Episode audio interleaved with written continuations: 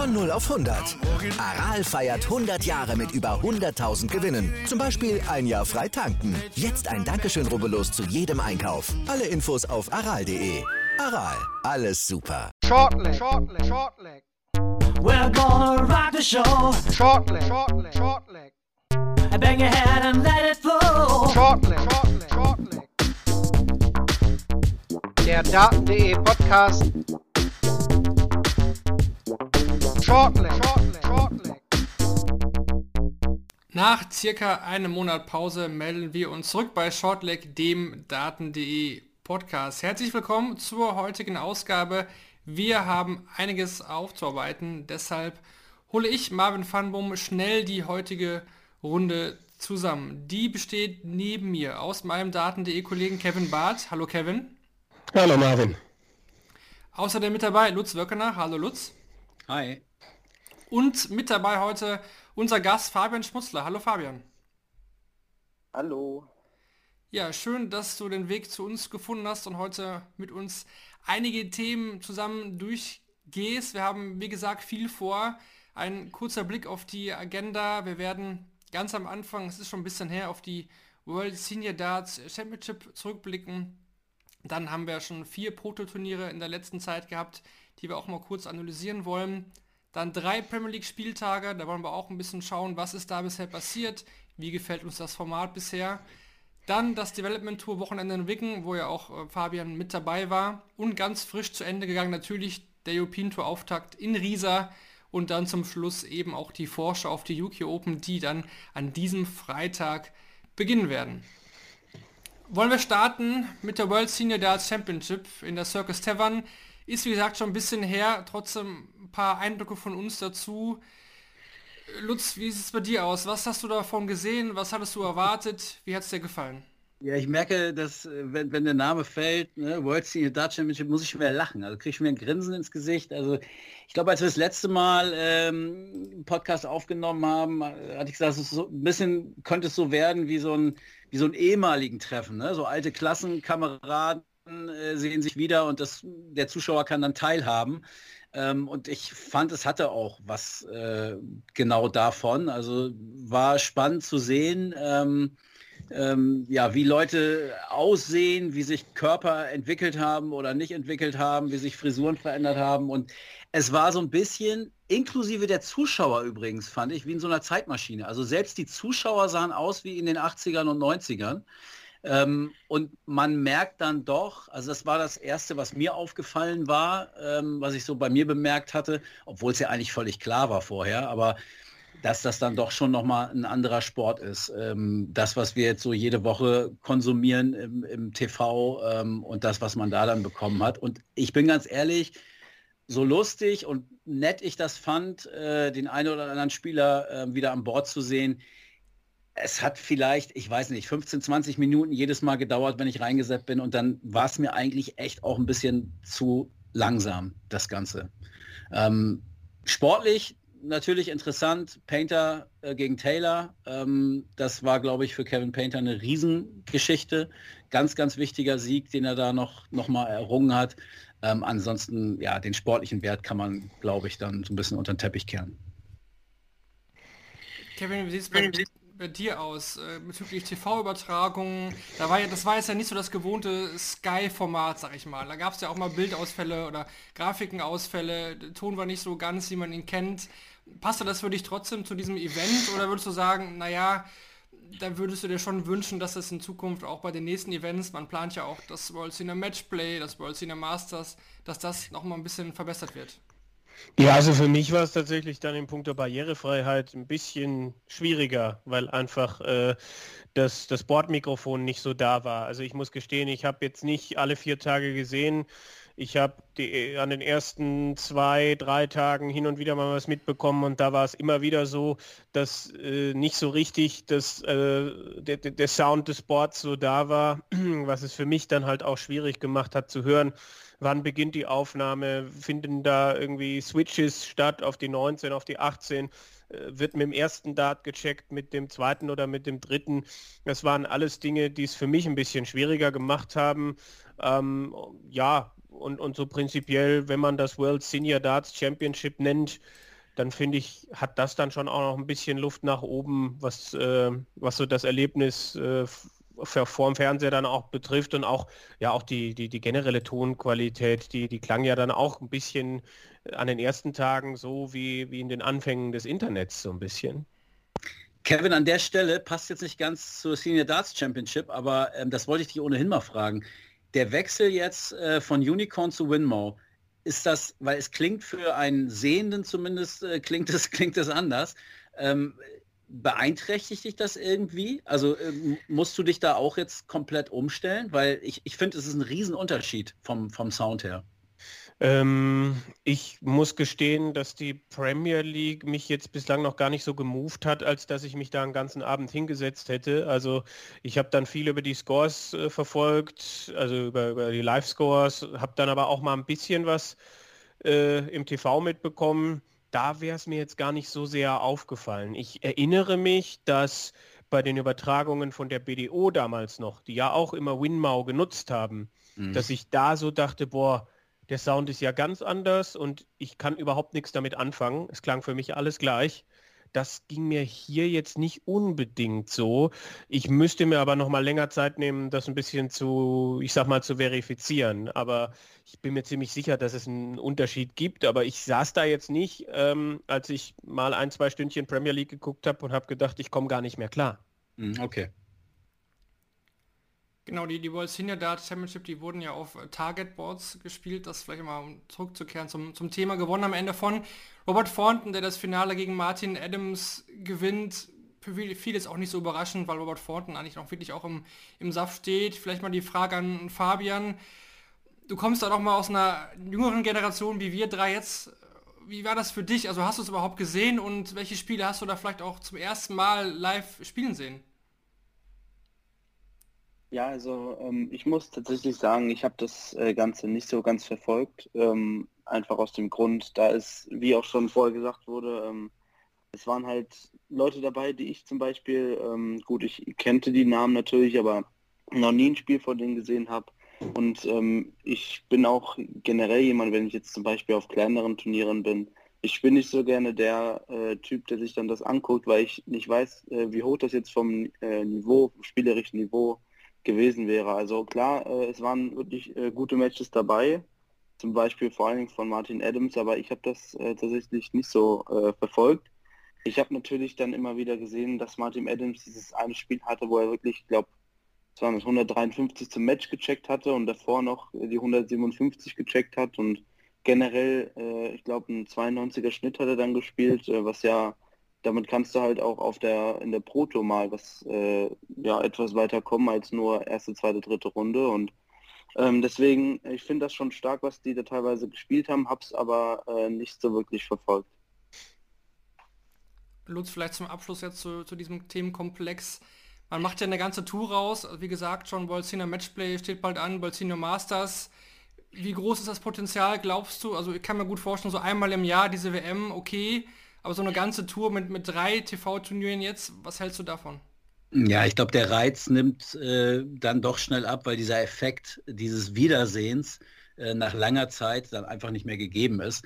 Äh, und dann brauchst du das, was, was Fabian gerade beschrieben hat, dann brauchst du auch, ähm, wenn du es in einer anderen Taktung haben willst, dann brauchst du auch irgendwann sportliche Leistungen. Ähm, und sicherlich, Martin Adams ähm, hat sie gebracht und sicherlich gab es auch noch zwei, drei andere Matches, äh, die man sich gut anschauen konnte. Ich muss auch gestehen, ich habe das auch nicht alles geguckt, äh, immer mal wieder reingeseppt. Ähm, aber also für mich kann ich es mir nicht vorstellen. Das würde mich jetzt nicht äh, triggern, dass ich da jedes Mal äh, mit Vorfreude zwei Tage vorher einen Purzelbaum schlage. Äh, geil, äh, übermorgen ist wieder soweit. Kann ich mir nur, nur schwer für mich vorstellen. Sie können es probieren, Sie werden es probieren und am Ende wird der Zuschauer sicherlich entscheiden, die Quoten werden entscheiden und äh, ich gehöre nicht zu denen, die gibt es ja auch, die das irgendwie verteufeln und sagen, was das für ein Quatsch, für ein Zirkus braucht kein Mensch.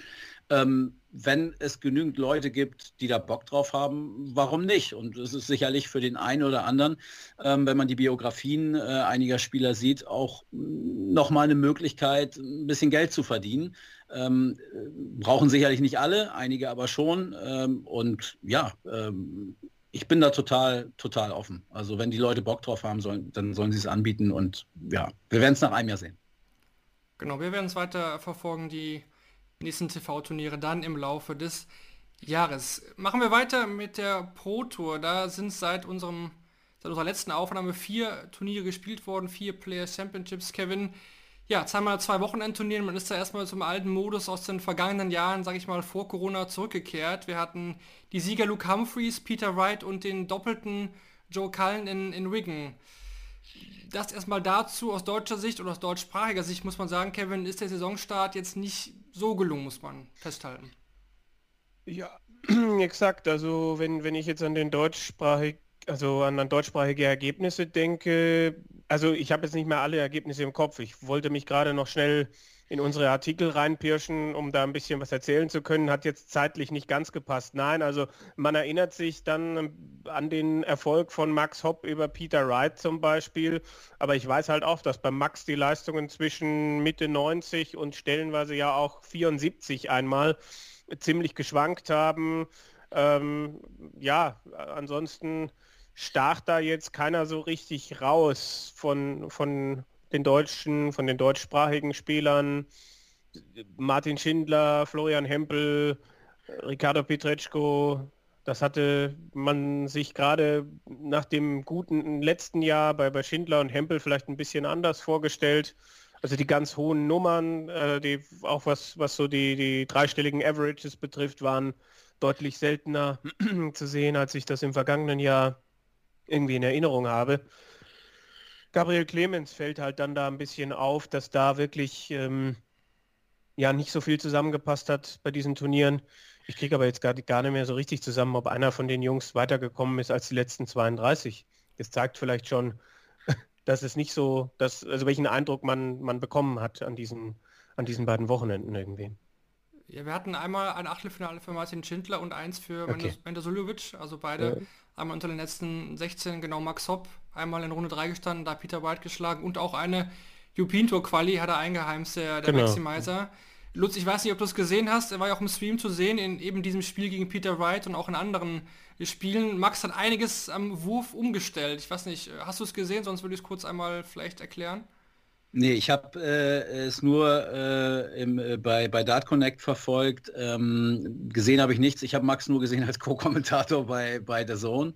Ähm, aber auch zwei, drei Sachen nochmal von mir. Du kannst ja gleich äh, da nochmal drauf eingehen. Aber ich finde, dass, dass Max, ähm, ich will nicht sagen, mich positiv überrascht hat, aber er hat zumindest gezeigt, dass dieser Trend, der ja doch deutlich nach unten ging und stetig nach unten ging. Ich finde schon, dass er den jetzt ein bisschen äh, bremsen konnte, ähm, ein, zwei Highlights gesetzt hat äh, und zumindest gezeigt hat, ähm, dass er echt eine Chance hat, ähm, die Tourkarte zu behalten. Das Jahr wird verdammt schwer für ihn ähm, da unter die ersten 64 zu kommen. Ähm, ansonsten hätte ich mir auch mehr erwartet. Das lag aber so ein bisschen an den Leistungen, die äh, Flo Hempel und Martin Schindler im, im zweiten Halbjahr ähm, 2021 gezeigt hatten. Ähm, klar, kann man jetzt auch nicht davon ausgehen, dass das nahtlos so weitergeht. Ich glaube aber auch, dass sich die beiden selbst auch mehr ausgerechnet hatten. Äh, bei Flo Hempel kam auch das eine oder andere Mal ein bisschen Lospech wieder dazu, muss man auch sagen. Ähm, Martin hat einmal ein Achtelfinale gespielt, super, hatte aber auch echt Matches dabei, ähm, wo er weiter hätte kommen können und eigentlich auch äh, im ersten oder sogar in den ersten beiden Matches eine sehr gute Form angedeutet hatte.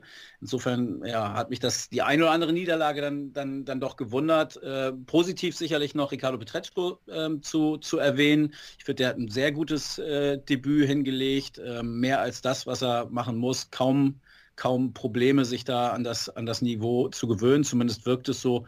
Ähm, und ja, Gabriel Clemens ist schon, ähm, gibt mir zu denken, weil ich glaube, das war auch aufgezeichnet hat. Ich habe gesagt, Gaga ist immer eine Bank, macht euch keine Sorgen. Ähm, jetzt sind wir noch früh in der Saison, deswegen auch alles mit Vorsicht zu genießen. Es ist ja noch ganz, ganz viel Zeit, aber wenn man jetzt das Masters dazu nimmt, wenn man auch die Leistung, kommen wir vielleicht sonst nachher auch nochmal drauf, ähm, bei der European Tour äh, dazu nimmt, ähm, Tja, also äh, ich würde ihn gerne mal fragen, woran es liegt, also was, wo, wo das Problem ist, weil ähm, er, er, scheint da irgendwie nicht rauszukommen. Ne? Und es ist ja auch nicht so, dass er zwischendurch irgendwie mal so ein, so ein Highlight dann setzt oder mal ein Wochenende drin hat, wo es richtig gut läuft. Also es läuft noch so überhaupt gar nicht. Ähm, okay, Marvin, und jetzt äh, zum Wurfstil von Max Hopp äh, bin ich oder Material, ich weiß es nicht, was du da ähm, äh, hast, was er verändert hat, bin ich selber sehr gespannt. Ja, sieht es allerdings wieder sehr viel flüssiger aus. Also Max ist eigentlich zu dem zurückgekehrt, was er am Anfang schon mal hatte oder was er auch zum Beispiel bei der WM schon mal einen Satz lang gespielt hatte. Ich erinnere mich da an das Match gegen äh, Michael van Gerven, damals, was er verloren hat bei der WM. Da hat er auch im ersten Satz äh, so gespielt, dass er ja nicht mehr so, so ansetzt, sag ich mal, wie wir das jetzt in den letzten Jahren gewohnt waren, sondern in einer Bewegung ja. flüssig, flüssig durchwirft. Ne? Ja, ich weiß, was du meinst. Da hatten wir damals auch länger drüber gesprochen, kann ich mich erinnern, ja. Genau, genau, das war mir ja in London schon aufgefallen damals, genau. Und das hat er jetzt wieder versucht oder das hat er wieder so umgestellt. Ich denke auch, er musste irgendwas umstellen, für sich selbst wahrscheinlich auch. Beim Setup her, ja, ein paar Kleinigkeiten sind da, glaube ich, auch verändert worden. Ja, sieht für mich, wenn es klappt, gut aus bei ihm. Aber manche Darts sind weiterhin, waren weiterhin auch noch ein bisschen wild. Also, ja. Aber ich glaube trotzdem auch, dass er auf einem guten Weg ist, weil, wenn man jetzt auf die Averages schaut, widerspricht sich das leider wieder. Ich kann da mal ein paar, paar Daten das durchgeben von Darts Orakel, aber wenn wir den Average schauen, ist Martin Schindler bei den ersten vier Turnieren von den deutschsprachigen am besten mit, mit 94,68, ist da aber auch nur auf Platz 18, sage ich mal, unter allen Tukat-Inhabern. Gabriel Clemens 88,22 ist da nur auf Platz 94. Also das gibt sicherlich zu bedenken. Das ist auch das, was ich bei Martin meine. Ne? Also er wirkt echt richtig gut äh, von, den, von den Zahlen her. Und dann fragst du dich dann, wie, wieso ist er jetzt nicht mehr mit dabei? Letzte 32 oder letzte 16. Ähm, weil wenn du ihn in den ersten Runden vergleichst, ähm, dann wirkt er sehr gut in Form und er hat auch keine schlechten Auslosungen gehabt. Also da wäre echt oft eine Menge mehr möglich gewesen. Ja, Stephen Burton war doch das, was ich da gerade gesehen habe, glaube ich. War das im, im, wo er das Achtelfinale gegen ihn verliert? Okay, Burton spielt 98, Martin spielt 99, aber ich bin mir nicht sicher, ohne das Spiel gesehen zu haben, dass man das 6-3 verlieren muss. Ja. ja. Was da echt heraussticht bei Martin ist einfach 180er Polek der ist auf Platz 3 von allen Tukat-Inhabern, also von allen 128. Und da ist Gabriel Clemens übrigens auf Platz 7. Also an den 180ern liegt es bei Gaga nicht. Wenn wir noch mhm. die Doppelquoten schauen, dass Mender Sulevic auf Platz 19 mit 40 Prozent, alle anderen Deutschen aber nicht mal in den Top 70. Also Martin ist auf Platz 68, also die Probleme scheinen aktuell eher auf den Doppeln zu sein als im Scoring. Aber generell halt nur Martin, Menso und Robbie John Rodriguez ganz knapp über 90 im Average und alle anderen Deutschen darunter. Max Hopp gar auf Platz 101 aktuell, was ja. die Averages angeht. Von den ersten ich mein, Turnieren. Bei, ich meine, bei Max, äh, mit dem hatte ich Ende Januar kurz gesprochen, da hat er zu mir gesagt, ähm, äh, er, er erwartet sich jetzt von den ersten Turnieren noch gar nicht so viel, weil die Vorbereitung auch äh, besser hätte laufen können mit Trainingspartnern, die dann doch nicht zur Verfügung stehen konnten und mit dem, was er geplant hatte und wie er es umsetzen wollte. Also äh, ich glaube, Max ist mit dem, was er in den ersten vier Turnieren ähm, geleistet hat, zufrieden und hat dann gemeint, er erhofft sich dann eine entsprechende Weiterentwicklung von dieser Players Championship 4 hin zu den UK Open. Und deswegen bin ich mal sehr gespannt darauf. Wir werden ja nachher noch über die UK Open sprechen. Aber das finde ich gut und angenehm, auch wenn er da dann spricht und sagt, ähm, also wenn man merkt, er, er schätzt das realistisch ein. Also bei anderen Leuten, ähm, wenn, wenn sich dann Spieler beschweren, hm, weiß ich nicht, da fallen mir dann Adrian Lewis ein oder Michael Smith, der sich dann beschwert hat, dass er letztes Jahr nicht in der Premier League war, wo ich dann so dachte, hm, Ihr, ihr, Selbsteinschätzung ist dann aber auch ein bisschen, bisschen weiter weg.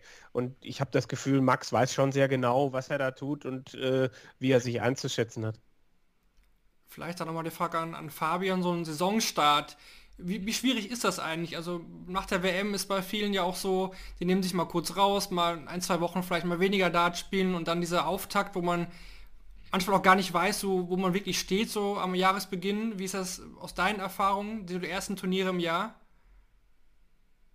Ja, also ähm, was ich sagen muss jetzt, vor allen Dingen, wenn man Turniere gespielt hat, wenn ich jetzt zum Beispiel äh, bei der Development Tour gespielt habe, jetzt die war oder äh, jetzt tatsächlich auch äh, auf der European Tour, ich habe mir dann den Tag danach oder den oder auch die zwei Tage nach habe ich einfach mal äh, die Darts liegen lassen und ich weiß nicht, bei Profis ist das vielleicht was anderes, weil es halt nun mal deren Job ist. Die verbringen den ganzen Tag eigentlich damit mit trainieren oder auf Turnieren sein und spielen.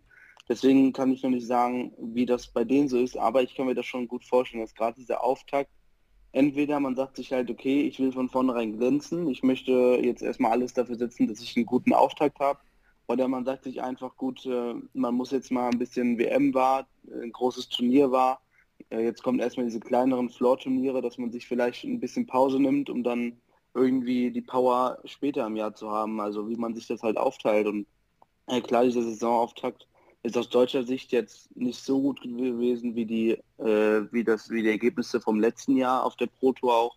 Aber ich glaube, dass wir da äh, auch gerade von äh, Max, der am Wurfstil gearbeitet hat und äh, auch von Schindler, Hempel und ich glaube, Ricardo wird ähm, da auch noch ähm, ähm, weiter nach vorne streben, dass wir da schon ein bisschen mehr sehen werden als jetzt äh, nur, was war es, äh, Viertelfinale war, glaube ich, das höchste, was äh, erreicht wurde. Finale. Mhm. Achtelfinale, ja. Mhm. Also ich glaube, da ist äh, auf jeden Fall mehr drin und ich bin mir auch relativ sicher, dass das kommen wird. Ich meine, wenn wir nochmal auf Flo Hempel gucken, hat letztes Jahr die erste Hälfte gar nicht mitgespielt und mhm. kam dann erst nach der zweiten Hälfte und hat sich direkt äh, in die Top 64 gespielt und äh, sich für die WM qualifiziert. Also dass das Potenzial da ist, wissen wir und dass es jetzt am Anfang nicht gekommen ist, das mag an den ein oder anderen Sachen liegen, die ich jetzt vielleicht nicht erklären kann, vielleicht ein bisschen Pause am Anfang machen, aber ich bin mir relativ sicher, dass da auf jeden Fall noch was kommen wird. Ich finde auch, es ist zu früh jetzt hier irgendwie äh, den Stab zu brechen, um Gottes Willen. Nein, nein, alles gut. Das, deswegen, das Einzige, finde ich, ist wirklich äh, Gabriel Clemens, der ein bisschen Sorge macht, weil er eigentlich durch seine Erfahrung und durch die Art und Weise, wie er äh, seine Profijahre bislang ähm, ja, wie, wie, er da gespielt hat äh, in dieser Konstanz, ähm, das ist, ist neu und es ist ja auch nicht erst neu seit diesem Jahr, sondern das hat er so ein bisschen aus dem letzten Jahr mitgenommen und bei allen anderen äh, finde ich locker bleiben und äh, ja, sind erst vier Turniere gespielt und äh, grottenschlecht war es jetzt ja auch nicht alles, also keine oh. Frage. Er sieht ja auch weiterhin gut aus, was die Qualis für das World Matchplay und der World Grand Prix angeht. Vor allen Dingen Bagaga ich glaube, dass er da sich gar nicht so große Sorgen machen muss, dass er nicht mit dabei ist, wenn er noch ein bisschen Preisgeld einspielt. Und auch äh, Martin Schindler und Florian Hempel haben weiterhin Chancen. Also ja. es waren erst vier Turniere, also gut fünf jetzt mit der European Tour, aber da waren, waren sie auch, äh, ja, zumindest zwei von ihnen dabei. Deswegen warten wir mal ab. Es war jetzt das erste ja, Kräftemessen in den ersten zwei Wochenenden, aber da sind ja noch einige Turniere, die folgen werden. Dann machen wir weiter mit der Premier League. Da sind jetzt die ersten drei Spieltage bereits gespielt. Vier Wochen sind vergangen, ein Spieltag wurde verlegt. Das war der in Berlin, wie wir hier auch schon vermutet hatten. Da sollen jetzt dann ganz am Ende wohl auch die Playoffs stattfinden in der Mercedes-Benz Arena. Erstmal im Juni angesetzt. Wenn man sich so das Geschehen, was Corona angeht, ein bisschen verfolgt, könnte es wahrscheinlich doch dazu kommen, dass dann in Berlin endlich mal wieder gespielt wird. Aktuell sind da ja die Playoffs geplant. Aktuell führt Johnny Clayton die Tabelle an, Kevin. Wir hatten aber jetzt auch schon drei verschiedene Sieger an den ersten drei Nächten. Peter Wright und Gavin Price konnten auch gewinnen. Spricht das aktuell sehr viel für das neue Format oder wie sind deine ersten Eindrücke von den ersten Nächten? Ja, also grundsätzlich gehöre ich immer noch zu den Leuten, die eigentlich sagen, wenn ich da mal ein, zwei Wochen nicht geschaut habe, dann habe ich nicht so viel verpasst, weil es sind 16 Turniere, die gespielt werden, bevor der Cut für die Playoffs da ist. Aber man muss ja auch zugeben, jeder Abend hatte bislang seine eigene Geschichte. Also und man hat schon auch das Gefühl, dass äh, die Spieler sagen, wir müssen vom Viertelfinale an da sein. Es ist ein Turnier, es ist ein KO-System, dass da einige ein bisschen heißer, ein bisschen äh, mehr im Fokus sind als sonst, in Anführungsstrichen, oder man, man, kann ja nur spekulieren. Aber jede Woche hat ihre eigene Geschichte gebracht. Ne? Die erste Woche, wo Peter Wright da im Finale die 113,1 spielt und danach sagt, ich weiß jetzt, wie sich Phil Taylor gefühlt hat. Äh, die zweite Woche dann mit Johnny Clayton, der 1-4 hinten ist gegen Michael van Gerven und dann da diese tolle Serie spielt und dann noch ins Finale einzieht, Matchstarts übersteht, oder nicht Matchstarts, äh, verpasste Doppel übersteht von Joe Cullen und dann diese dritte Woche eben mit Gavin Price, der das richtig gut macht und dann zwei Neundata in zwei Partien anbietet, ein 170er Finish anbietet ähm, und, und ja, großartig aufspielt, wo man auch nicht so weiß, wo kam das denn jetzt her. Also drei Geschichten an drei Abenden ähm, und ich habe mich dann schon geärgert, dass ich bei den neuen Data schon im Bett lag, ehrlich gesagt. Ich habe sie auch nicht gesehen, muss ich ehrlich sagen. Ich habe auch den Abend verpasst. Lutz, wie, wie sah es da bei dir aus? Hast du den live verfolgt? Scheiße. Ähm, ich habe es im Real Life gesehen, ähm, zumindest. Ich weiß gar nicht, was an dem Abend war. Ich glaube, ich hatte einen Spätdienst und musste irgendwas anderes machen und habe es mir dann äh, zwei Stunden Zeit versetzt oder sowas, glaube ich, habe ich es mir dann ähm, angeschaut. Ähm, ja, ich muss auch sagen, also der, der Sport ist, ist grandios äh, in der Premier League, das, was du da äh, bekommst. Ich war nie ein großer Freund der, der Premier League. Ich mag alles, was mit Ranglisten zu tun hat. Ähm, Stehe da mehr drauf, äh, würde jedes, eigentlich jedes, jede Player Champ Players Championship vorziehen, so ungefähr. Ähm, aber also in dieser Saison hat mich die Premier League auf jeden Fall gekriegt, auch jetzt schon zum, zum Beginn. Das spricht absolut für das Format. Ähm, ich hatte ja so ein bisschen Bedenken, dass am Ende acht Spieler vielleicht dann doch zwei zu wenig sein könnten. Ähm, ich hätte eher eigentlich in die andere Richtung gedacht, dass man da vielleicht sogar aufstockt.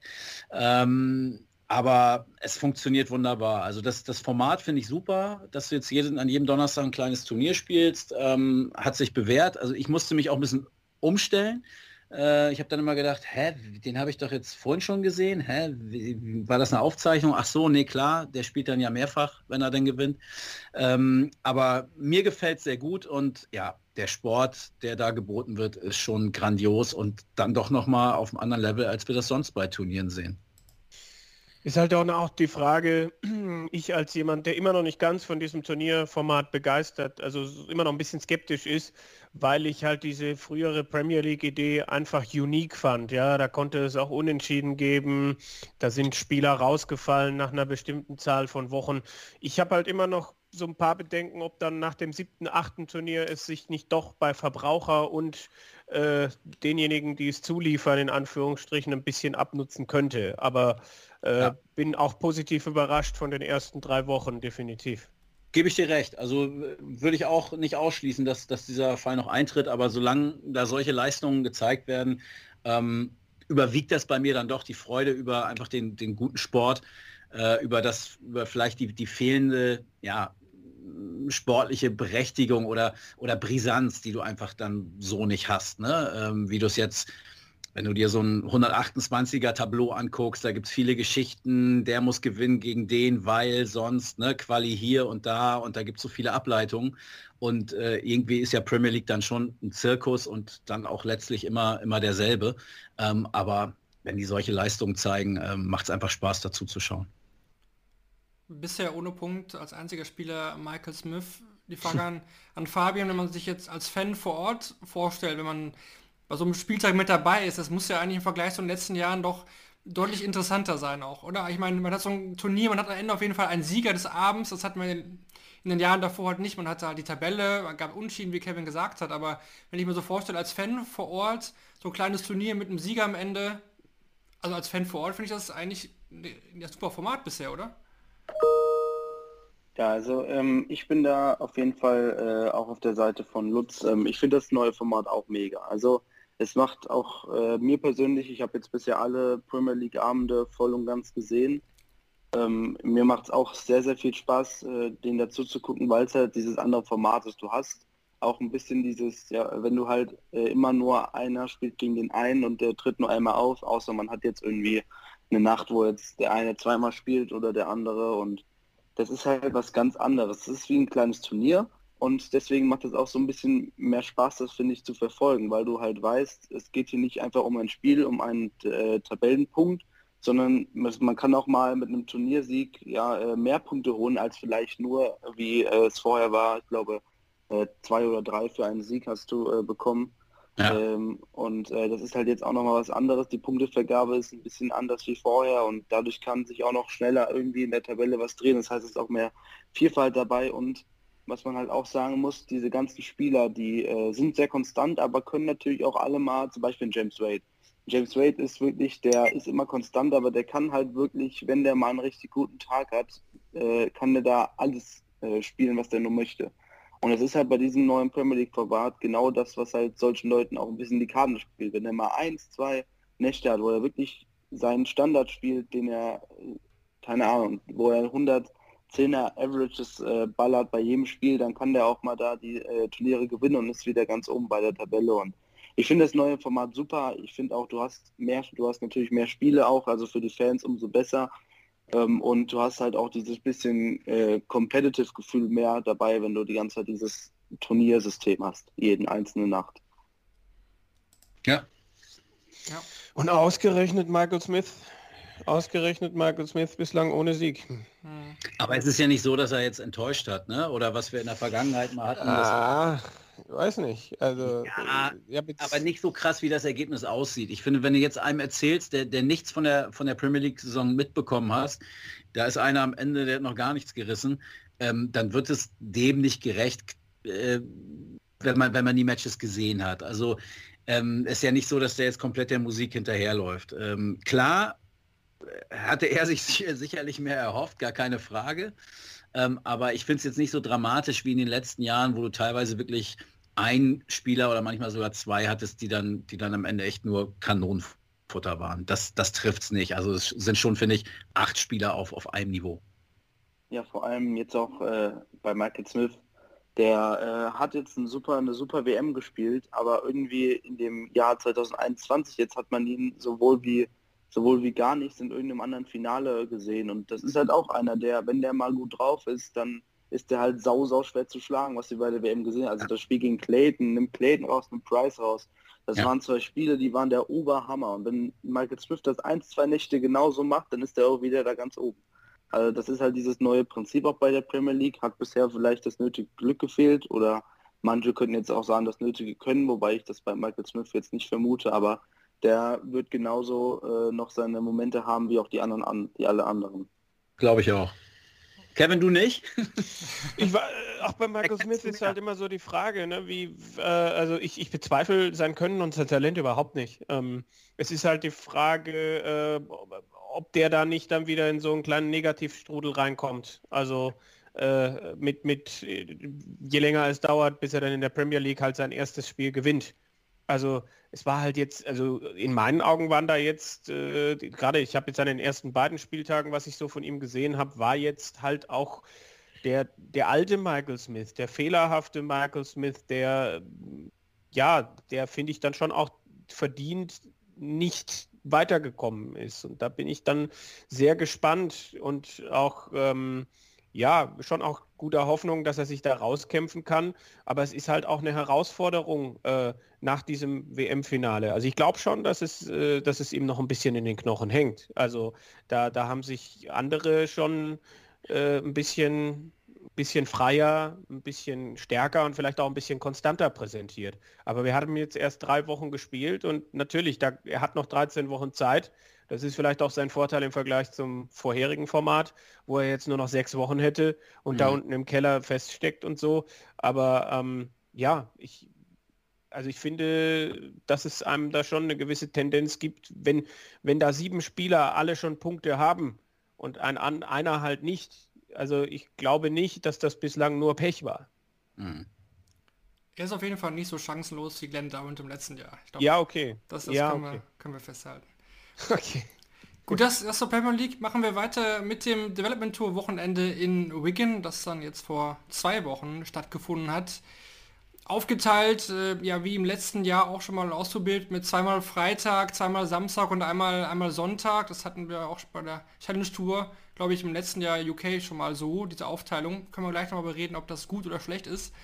Wir hatten ja mit Fabian Schmutzer ja einen aus unserer Runde, der mit dabei war.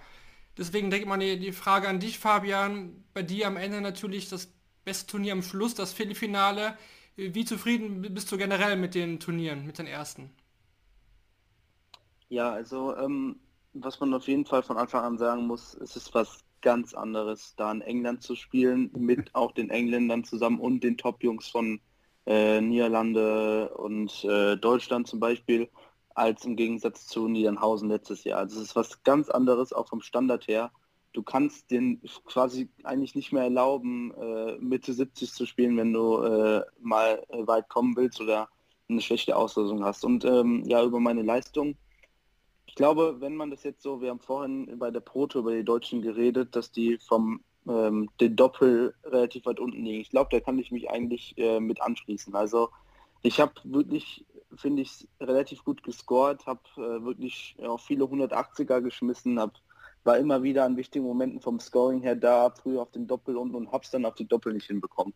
Ich verliere mein allererstes Match mit acht Matchstarts, was ich eigentlich normalerweise nicht verlieren darf. Das zweite Match, was ich im zweiten Turnier verliere, habe ich, lasse ich auch wieder sechs Starts aus, um den, um in den Decider zu gehen. Das sind alles so Sachen, die, äh, wo man sich natürlich im Nachhinein ärgert. Ähm, aber ich habe jetzt mittlerweile auch eigentlich mit dem Wochenende so gut wie abgeschlossen. Ähm, ich habe das letzte Turnier hat dabei sehr geholfen natürlich, dass da das äh, achte Finale nochmal bei rumgekommen ist.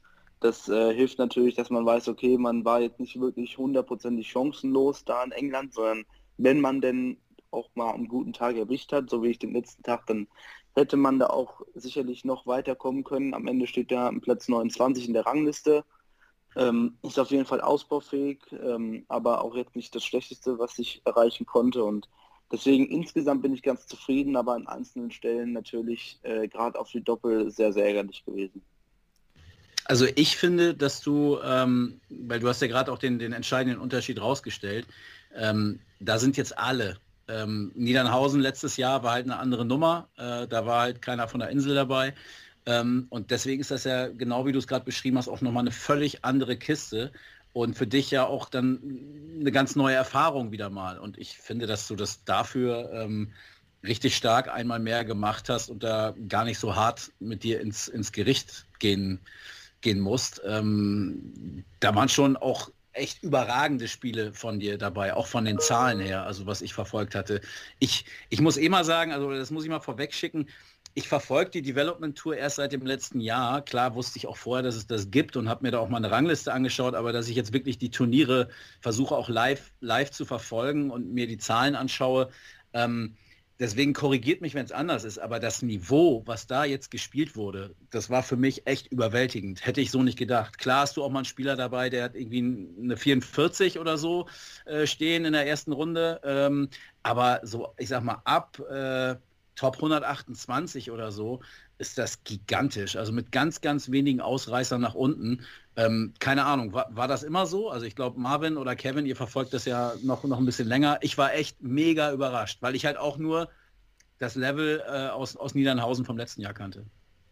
Äh, ich war, also als ich die Zahl der, der dreistelligen Averages gesehen habe, so insgesamt, da habe ich dann schon auch gedacht, ich bin jetzt auch nicht derjenige, der jedes Development Tour Turnier von Anfang bis zum Ende guckt, aber das ist mir zum Beispiel aufgefallen, also wo mhm. ich mir einbilde, dass das äh, auch in England, also letztes Jahr der, der Dom Taylor, der glaube ich in den ersten paar Turnieren ganz gut aussah, der hatte da zum Beispiel nicht so die, äh, die hohen Averages. Also da war so letztes Jahr habe ich mir eingebildet, dass so die, die, ähm, die in, auf der, bei der Development Tour in Europa die, ähm, die Spitze, was an Averages gespielt wurde, höher war als in England. Aber dieses Jahr, äh, wenn sie so zusammen sind, ist es halt krass, absolut, was da für Niveau möglich ist und wie viele Spieler da auch in der Lage sind, dann auch schon dreistellig zu spielen. Man muss immer auch die Distanz sehen. Ne? Best of Seven ist was anderes als Best of Eleven, gerade so ein 4-0. Das mhm. kann dir den Average entweder, also da finde ich, werden die Zahlen dann vielleicht auch ein bisschen überbewertet. 4-0, das kann dir ein Average sehr schnell nach oben treiben oder ihn halt auch richtig schlecht aussehen lassen. Aber prinzipiell sieht das schon sehr gut aus, finde ich. Ja, ja es ist halt krass, die Menge auch. Ne? Also wenn du, wenn du dir das echt mal gibst und da durchscrollst, wie viele junge Spieler an dieser Schwelle stehen und einfach auch wahrscheinlich genau dieses Ziel haben, ähm, irgendwann mal auf die Pro Tour zu kommen. Also das ist schon echt schwierig mittlerweile oder schwieriger, würde ich jetzt einfach mal behaupten, als noch vor drei oder vier Jahren äh, sich da durchzusetzen und diesen Sprung zu schaffen. Und wie, wie wichtig es dann auch ist, ähm, glaube ich, die, die Tourcard zu behalten. Ne? Wie, wie schwer das dann wird, über die Q-School dann wieder reinzukommen. Ne? Aber nochmal ein anderes Thema. Aber ich finde, dieses Niveau einfach hat mich echt beeindruckt und ich, ich fand die Leistung der Deutschen insgesamt, klar kann man jetzt in, in Einzelkritik gehen und sich einzelne Matches, äh, sogar Lex rauspicken. Ähm, das gilt für Fabian, das gilt aber auch für andere. Ähm, da wäre sicherlich hier und da noch mehr möglich gewesen oder so, aber insgesamt fand ich das schon, schon sehr, sehr ordentlich. Aber, aber schau mal, das ist ja eigentlich super interessant, was du sagst. Denn, äh, Josh Rock hat am Freitag nicht teilgenommen, war dann ab Samstag mit dabei und hat zwei ja. der nächsten drei Turniere gewonnen. Teilweise ja. super Averages gespielt, hat ja auch einmal gegen Fabian dann am letzten, letzten Tag gewonnen. Und der hat aktuell auf der Pro Tour in den ersten vier Turnieren super gespielt, aber kein Preisgeld geholt. Also krass, oder? Ich meine, sieht man doch an Rusty vielleicht. Letztes Jahr hat Rusty ja, Rusty J. Rodriguez Europa eigentlich dominiert, die Development Tour. Ja, und tut sich hier jetzt auch schwer in diesem Jahr. Gut, vielleicht spielt er auch nicht ganz so stark wie zu Beginn des letzten Jahres. Stand jetzt dreimal im Achtelfinale. Natürlich auch eine super Leistung ist, aber man sieht ja schon, wenn da alle zusammenkommen, ich meine, Bradley Brooks, Keen Barry, das sind, äh, hat man jetzt gesehen, Keen Barry European Tour, hat stark gespielt, ja, gegen Michael van Gerven vielleicht sogar hätte gewinnen können, war nah dran. Bradley Brooks haben wir bei der WM gesehen, haben wir beim Grand Slam gesehen. Das sind natürlich auch Spieler, die halt auch schon mehr Erfahrung haben auf der Tour. Und da kann man natürlich auch nochmal die Frage stellen, vielleicht gut, Top 32 äh, oder Merritt sind nicht spielberechtigt, aber auch Tourcard-Inhaber dürfen ja an dieser Tour teilnehmen. Wird ja oft auch gestritten. Ist das, ist das okay so, dass sie da mitmachen oder soll es wirklich so sein, dass es nur für Spieler ist ohne Tourkarte? Ne? Das ist natürlich auch nochmal eine andere, andere Frage. Also man hat halt schon das Gefühl, dass du dir dann als Tourcard-Inhaber über die Development Tour vielleicht dann ein gewisses Selbstvertrauen holen kannst, wenn es auf der Pro Tour nicht läuft. Auf der anderen Seite gibt es dann halt auch Spieler, die Titel um Titel auf der Development Tour gewinnen. Und Dimitri Vandenberg hat auf der Development Tour alles in Grund und Boden gespielt und hat dann trotzdem noch ganz lange gebraucht, bis er auf der Pro Tour das gespielt hat, ähm, was er auch auf der Development Tour gespielt hat. Also ich glaube, dass äh, dann nochmal der Unterschied von Pro Tour auf Development Tour und auch so dieses Gefühl zu haben, hey, vielleicht gucken mich da die jungen Spieler auf dieser Tour schon äh, ga- ganz anders an und haben da, vielleicht bin ich bei denen schon im Kopf drin und bin das auf der Pro Tour noch nicht. Also da gibt es viele Argumente für das eine und für das andere. Also finde ich eine spannende Geschichte, ja. Fabian, wie, wie ist denn das bei dir? Ähm, merkst du, dass, dass, dass die Jungs dich kennen, ähm, die, die, die anderen Spieler, äh, durch deine Erfolge bei der Development Tour? Ich meine, das ist, glaube ich, eine Geschichte gewesen, die auch über die deutschen Grenzen hinaus äh, für Furore gesorgt hat und dann eben auch dein Auftritt bei der WM. Spätestens da haben sich die Leute damit beschäftigt, wie kommt denn der jetzt hier hin? Merkst du da jetzt einen, einen Unterschied, auch wenn du zu dem, nur den Vergleich zu Niedernhausen hast, aber wird da getuschelt? Siehst du Leute, die sich unterhalten, ah, hier guck mal der? Oder wie muss man sich das vorstellen? Ja, also ähm, ich finde tatsächlich, dass ich dadurch vielleicht äh, gerade was ich, ähm, ich habe mich mit Bradley Brooks äh, etwas öfters unterhalten, auch mit Louis Williams habe ich mich kurz ausgetauscht. Sowas halt, äh, was man Mhm. vielleicht jetzt nicht äh, irgendwie gemacht hätte, wenn ich letztes Jahr nicht äh, bei der Development Tour so gut abgeschnitten hätte und oder WM gespielt hätte, Mhm. ähm, dass man jetzt irgendwie davon ausgeht, dass wenn ich gegen Spieler gespielt habe, dass die einen größeren Respekt vor mir hatten jetzt oder halt ein bisschen so, oh, das ist ein größerer Name. Ähm, ich glaube, dass dafür sind noch, äh, sind, also klar, dieses junge Alter spielt auf jeden Fall mit rein, dass das manchmal sein kann, aber dafür habe ich auch, glaube ich, gegen Leute gespielt, die äh, sehr erfahren waren äh, äh, auf den ganzen Turnieren und ähm, es ist jetzt nicht so, also ich habe jetzt niemanden gesehen von wegen, ach guck mal, der, äh, der hat da, also wir Deutschen, mit, äh, wir haben das natürlich gemacht, guck mal, der Bradley, der spielt jetzt gegen Louis, das ist ein mega Mhm. geiles Spiel, oder der hat wieder den Average gespielt, mega geil, aber so selbst mitbekommen, dass äh, auch zum Beispiel jetzt über mich äh, so ein bisschen getuschelt wurde, ach guck mal, der ist auch dabei, äh, ähm, habe ich jetzt nicht, aber ähm, ich habe auch so ein bisschen immer wieder gesehen, wenn da jetzt zum Beispiel äh, ein Gerd, also da sind ja wirklich ein paar Tourcard-Holder dabei mit Brooks, mit äh, Louis Williams, der auch eine super European Tour jetzt gespielt hat am Wochenende. Ja. Ähm, also Josh Rock, der irgendwie das alles dominiert hat und der hat ja mal einen richtig geilen Wurfstil. Ne? Also wenn du, wenn man den mal anguckt, da, der, Oh ja. wie gesagt, ähm, ich glaube, ähm, der Trainer von Atletico Madrid hat damals, äh, als sie gegen Bayern gespielt haben, mit Guardiola gesagt, dass er sich in diesen Fußball von den Bayern ver, äh, verliebt hat. Und ich glaube, man kann sich also gerade, genau, genau, Simeone, äh, man kann sich in diesen, in diesen Wurfstil so leicht verlieben von dem. Also das ist krass und dieses Niveau ist auf jeden Fall höher und man hat ein bisschen mehr Respekt vor manchen Spielern, na klar, aber jetzt, dass es bei mir vorgekommen ist, habe ich, äh, ich persönlich äh, nicht mitbekommen. Mhm. Ist das für euch so ein bisschen wie Klassenfahrt? Also wenn man euch in den sozialen äh, Medien verfolgt, dann sieht das manchmal so aus. Also ihr habt eine Menge Spaß da, glaube ich, ne? Äh, ja, also absolut. Ähm, ich finde das auch immer, es ist äh, irgendwie so eine kleine neue Welt, auch in Niedernhausen war das jetzt, auch bei der King School. Man ist so ein bisschen abgeschottet, ist die ganze Zeit eigentlich nur in diesem Hotel oder halt in der äh, Spielerbereich. Wir waren in so einer kleinen Ferienwohnung, was dieses Klassenfahrtgefühl ein bisschen unterstützt. Mhm. Ähm, ja, also es ist so ein bisschen, gerade wenn so wenige Deutsche da sind, ich meine, wir waren zu 1, 2, 3, 4, 5, 6, ich glaube wir waren sieben oder sechs Deutsche.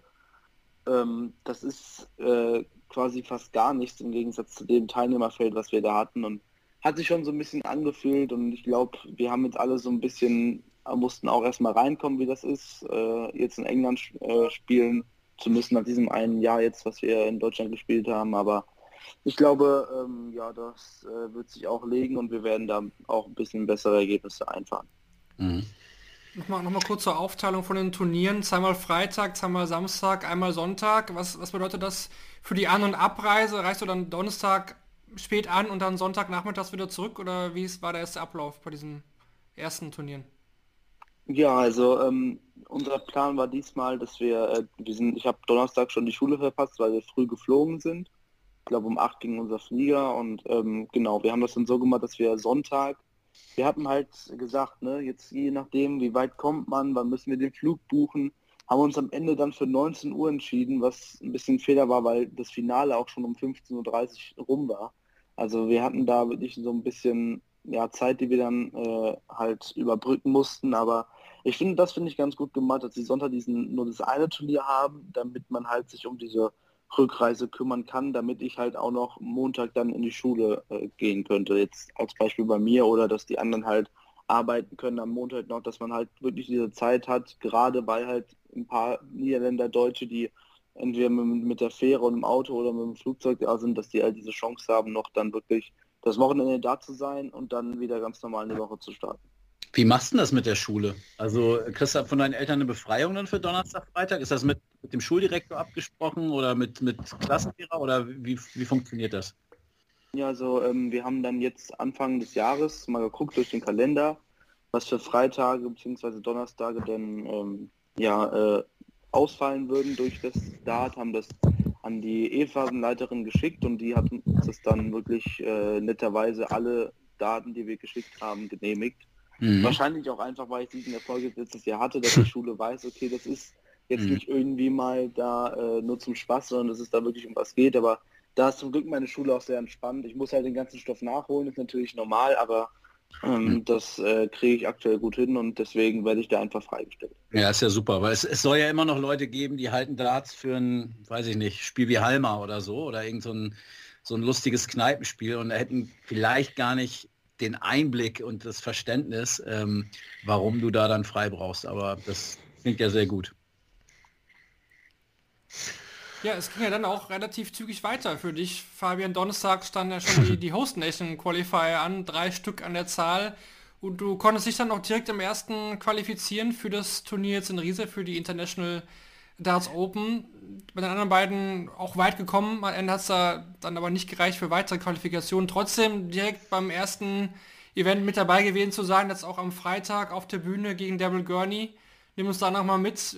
Wie lief erstmal die Quali? Wie waren die drei Turniere an einem Tag? War ja auch viel. Auf einmal drei Qualifier und dann, wie war das Debüt auf der Bühne, auf der European Tour? Ja, genau. Ähm, also am Donnerstag ging es dann direkt ja schon weiter. Äh, mit der Quali von Risa, ja, ich muss nicht sagen, dass ich da sehr zufrieden war natürlich. Also ähm, das erste Spiel war ein bisschen nervös, habe dann aber äh, danach auch gegen Dominik Gröllig ein 100er Average gespielt, habe da äh, gewonnen und am Ende mich dann gegen Marco Obst durchgesetzt, also direkt qualifiziert. Im zweiten Turnier auch super dabei gewesen, ein super, äh, also quasi Halbfinale, theoretisch, wenn man den Turnierbaum sieht, Viertelfinale gegen Steffen Siebmann, wie Seiler noch gewonnen. Ein ärgerliches Spiel gegen Nico am Ende verloren, aber gut, es ist halt auch Nico, der hat halt auch gezeigt, was er kann an dem äh, Donnerstag jetzt und auch am Wochenende. Und ich muss dann aber auch sagen, äh, als ich dann in München die Quali für München den Qualifier gespielt habe, da war ein bisschen die Power raus. Meine ersten zwei Spiele mit keinem super guten Average gewonnen und dann gegen äh, Pratz, also gegen äh, Dragutin Horvath mit, äh, glaube Mitte 80 gegen seine 87 am Ende rausgeflogen und da war dann schon ein bisschen ja die Kraft weg.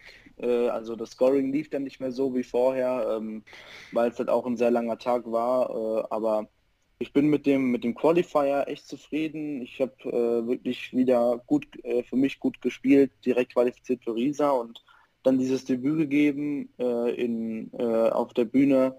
Nico hat ja vorher sein Spiel gewonnen und da war ich dann noch so ein bisschen kommen, dann will ich es jetzt auch gewinnen, damit wir wenigstens beide dann am Samstag bleiben können und sehr nervös gestartet. Das erste Leck nach 21 Darts und nicht mal ein Dart auf Doppel bekommen. Äh, das zweite Leck äh, habe ich auch eine Chance auf Doppel 12, wo der gefühlt ins Triple reingeht. Dann hole ich mir das äh, dritte Leck, dann spielt er unter anderem Zwölfer, wo ich auch ein gutes Leck gespielt habe, was glaube ich auch so ein bisschen der Schlüsselpunkt war, was wirklich stark von ihm war, wo er dann 4-1 in Führung geht mit dem Zwölfer. Ich komme noch mal ran und dann im letzten Deck diese 68 auf das Doppel. Also ähm, die waren, die Doppel waren wirklich teilweise weit weg. Ich war ein bisschen zu nervös, vielleicht auf der Bühne, was ich äh, zum Beispiel im Ellie Pelli gar nicht hatte. Tatsächlich äh, hatte ich jetzt gefühlt alles auf der Bühne bei der European Tour. Ähm, es war jetzt kein missglücktes äh, Debüt. Ich habe meine 83 gespielt, bin auch äh, happy mit dem äh, Verlauf. Hätte natürlich, wenn man jetzt auf die Averages guckt, allein auf die Averages, ich spiele 83, Gurney spielt 86. Wenn mir jemand vor dem Spiel gesagt hätte, Gurney spielt 86, dann hätte ich mich geärgert, wenn dann noch jemand gesagt hätte, Stände 6-2 für ihn. Aber ähm, letztendlich, ich habe das genossen. Ich habe mich für Nico super gefreut. Er hat wirklich ein klasse Debüt gespielt. Auch das zweite Spiel gegen Dolan, das dritte gegen Wright. Muss er auch nicht verlieren, wenn Wright da mal nicht seine 114, 114, 104 checkt. Ähm, und deswegen, ich bin mega zufrieden mit diesem Wochenende und ähm, freue mich dann auch auf die nächste Qualifier. Hast du dich mal gefragt, woran das äh, gelegen hat, dass du da jetzt nervös warst? Weil wenn ich jetzt noch die Bilder vom Freitag im Auge habe, da war ja auch nicht viel in der Halle los, oder? Das war ja dann ja erst am Samstag und vor allen Dingen am Sonntag, dass es dann äh, voller war. Das wäre auch meine Frage gewesen. War es ja. äh, zu leise in der Halle? nee, das ja tatsächlich nicht. Ich glaube einfach dieses Gefühl, ähm, das hatte ich bei Mikel nicht, aber das hatte ich bei Gurney, dieses Gefühl, dass man was reißen könnte. Also mhm. ich hatte wirklich das Gefühl, weil klar hat Gurney eine gute Pro-Tour gespielt, aber er ist auch nicht mehr der konstanteste, äh, der konstanteste, was man ja auch gesehen hat in dem Spiel. Und tatsächlich dieses, okay, das Bullen gewonnen, wenn man immer wieder gut bei seinen Anwurfleck spielt, dann kann das hier was werden. Und äh, man möchte dann auch unbedingt äh, dieses Spiel dann da gewinnen. Und vielleicht war es das, ich bin auch mein allererster Dart ging direkt mal in die Eins, vielleicht auch das, dass mir das dann ein bisschen in den Kopf gestiegen ist ich weiß nicht, woran es wirklich gelegen hat. Ich war einfach wirklich leider ein bisschen zu nervös, äh, vielleicht auch, weil es Daryl Gurney ist, der schon sehr, sehr viel erreicht hat äh, im Dart und das mhm. kam dann alles zusammen, aber ähm, ich glaube, das war jetzt auch für das Debüt halt, vielleicht auch weil es das Debüt war. Es gibt wirklich viele Gründe dafür, warum das jetzt äh, da nervös war. Dann muss ich aber auch die Gründe irgendwie suchen, warum ich auf der Ellie Pelli Bühne nicht nervös war, aber ja, es kam irgendwie leider alles zusammen und deswegen war ich dann so ein bisschen nervös. Mhm. Was hat Gurney nach dem Match zu dir gesagt? Ich glaube, er hatte noch kurz äh, gequatscht danach. Was hat er dir mitgegeben? Ja, so, er hat ne, erstmal gentlemanmäßig halt well played. Dann hat er kurz gesagt, dass da die ersten zwei Legs, da war halt so ein bisschen, wenn ich da ein bisschen äh, mehr gemacht hätte, dann geht das hier auch anders aus. So von, äh, so hat er mir das gesagt.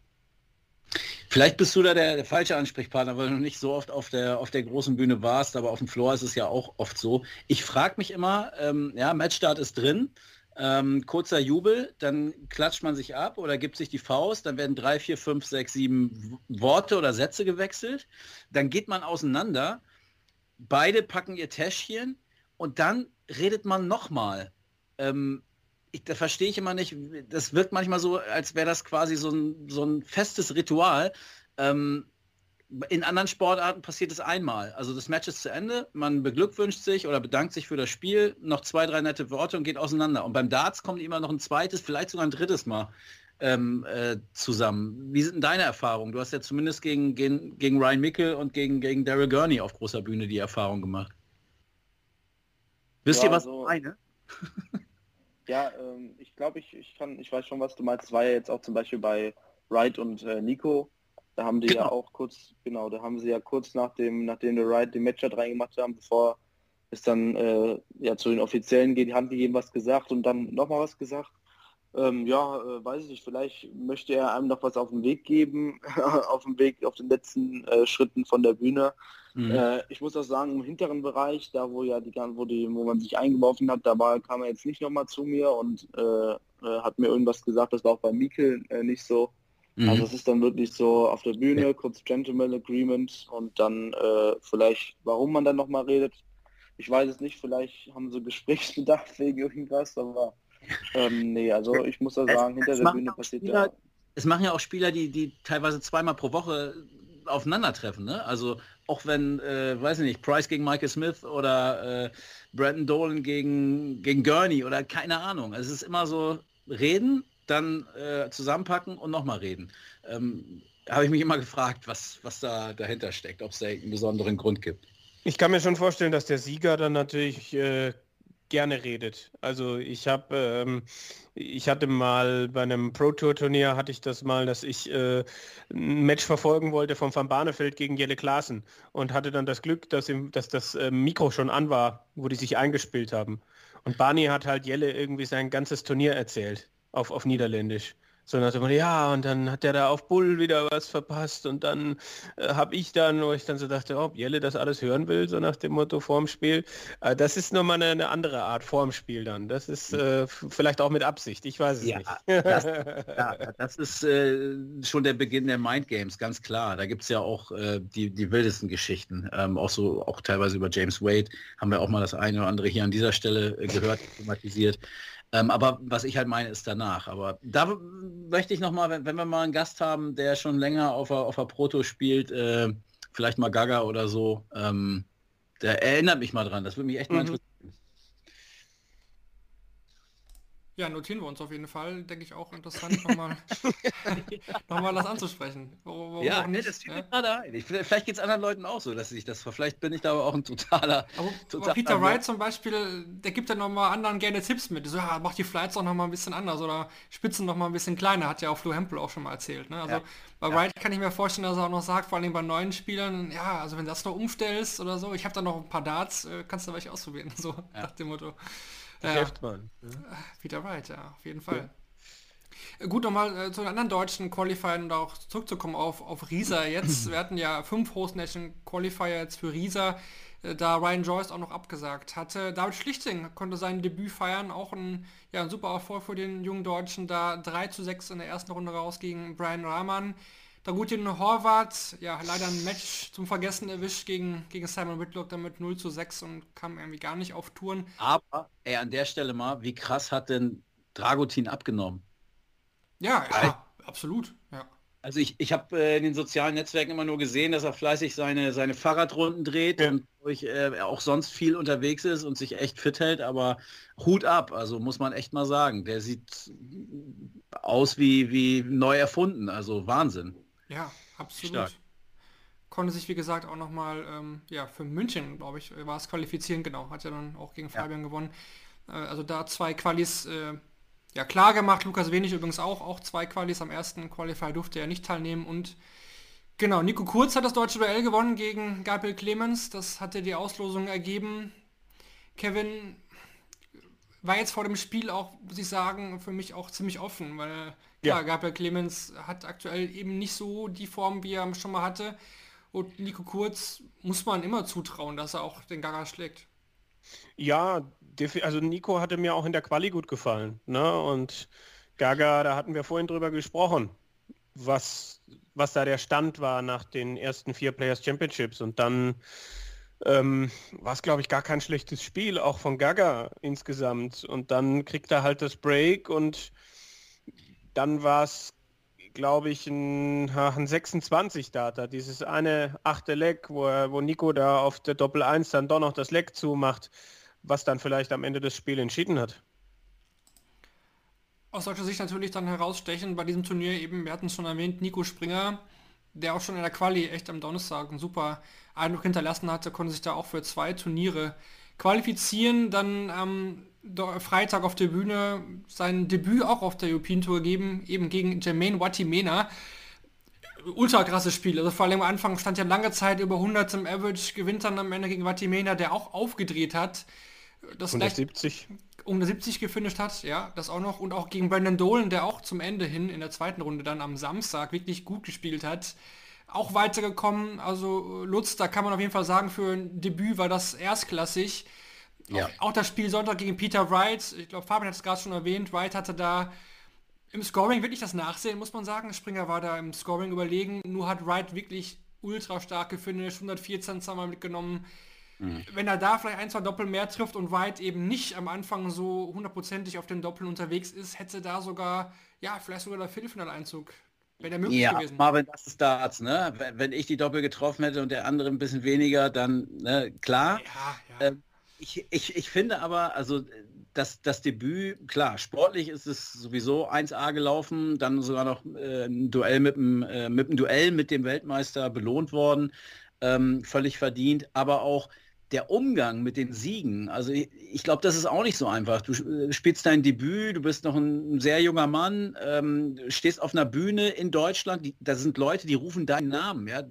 Also ich glaube, das ist, äh, wer das noch nicht äh, äh erlebt hat, äh, und dazu gehöre ich natürlich auch, Ach so. äh, ich glaube, das ist eine, das ist eine ganz das wirst du auch nicht mehr erleben. Zumindest am Daten. Nee, auch das mit dem jungen Mann ist, glaube ich, durch. ähm, ähm, na, sportlich, wer weiß. Mal gucken, keine Ahnung. Nein, aber ernsthaft, also das ist, glaube ich, echt nicht so einfach. Also, äh, dass da irgendwelche Menschen, die du noch nie in deinem Leben gesehen hast, die, die, die rufen deinen Namen.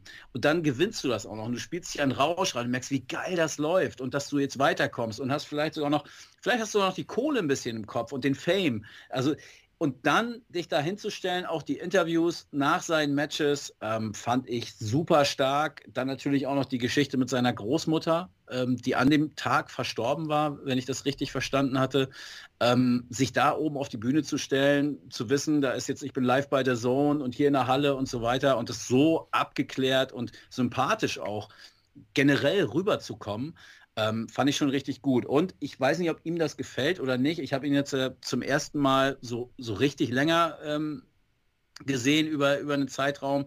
Ähm, er ist für mich der deutsche Ricky Evans, also vom, vom Aussehen her. Ich, ich, ich weiß nicht, ob, er, ob ihm das gefallen wird, ist auf jeden Fall nicht böse gemeint, aber ich hatte immer schon überlegt, woran erinnert er mich. Und wenn man ihm jetzt so über zwei Tage zugeguckt hat, da kam für mich das so, so, ein, bisschen, so ein bisschen raus. Aber also das Debüt, ganz ehrlich, kann er sich von vorne bis hinten komplett einrahmen. Sehr geiler Auftritt. ähm, Nico Springer wieder 3000 Pfund natürlich auch eingefahren. Das ist natürlich auch eine ordentliche Summe, ne, die er da einge, eingeheimst hat. 1000 Pfund kommen auch noch dazu durch die nächste Quali dann auf der European Tour. Lutz, was mich dann interessieren würde, Thema Fans. European Tour ist wieder zurück. Haben uns alle darüber gefreut. International Darts Open in Riesa war auch gut besucht, fand ich. Also auch am Freitag schon am Abend. Das war jetzt nicht selbstverständlich. Das war die letzten Jahre auch nicht immer so. Vor allem jetzt auch mit den geltenden Corona-Regeln war das nicht selbstverständlich. Trotzdem, auch die Welt hat ja auch dazu was geschrieben. Gab es leider, muss man sagen, wieder ein, zwei Zwischenfälle, wo man jetzt beim Publikum sagen muss, hm, das war jetzt eigentlich wieder nicht nötig und das war so ein kleiner Rückfall auch in, in ältere European Tour Zeiten. Ja, also ich, ich habe den Artikel geschrieben. Ähm, ich habe ihn am Samstag geschrieben, äh, muss ich dazu sagen. Am Sonntag fand ich es äh, deutlich angenehmer und deutlich besser und äh, äh, das Publikum auch einfach fachkundiger und, und ja, so wie man es sich eigentlich vorstellt. Ich will es gar nicht sagen, so wie es sich gehört. Ja? Ich will da überhaupt keinem was vorschreiben, aber ich frage mich dann doch und wenn ich das jetzt nur alleine zu Hause gewesen wäre, dann hätte ich auch nichts drüber geschrieben. Ähm, aber dadurch, dass es Kim Heibrechts thematisiert hatte, dadurch, dass es Peter Wright, der nun wirklich komplett abgefeiert wurde, äh, auch nochmal thematisiert hat. Und ich habe das auch so verstanden, ähm, dass er das so ein bisschen stellvertretend gemacht hat, weil er als Weltmeister, äh, glaube ich, einfach diesen, diesen Anspruch hat, äh, da ein Thema, was vielleicht auch hinter den Kulissen eins ist, ähm, dann äh, nach außen zu tragen. Ähm, ja, ich, ich fand es mega schade, einmal mehr, ähm, weil die Vorfreude war da. Endlich wieder European Tour, ganz wichtig auch für die PDC Europe. Äh, endlich wieder vor Zuschauern, endlich wieder Fans, die Live-Darts sehen konnten äh, auf der Bühne.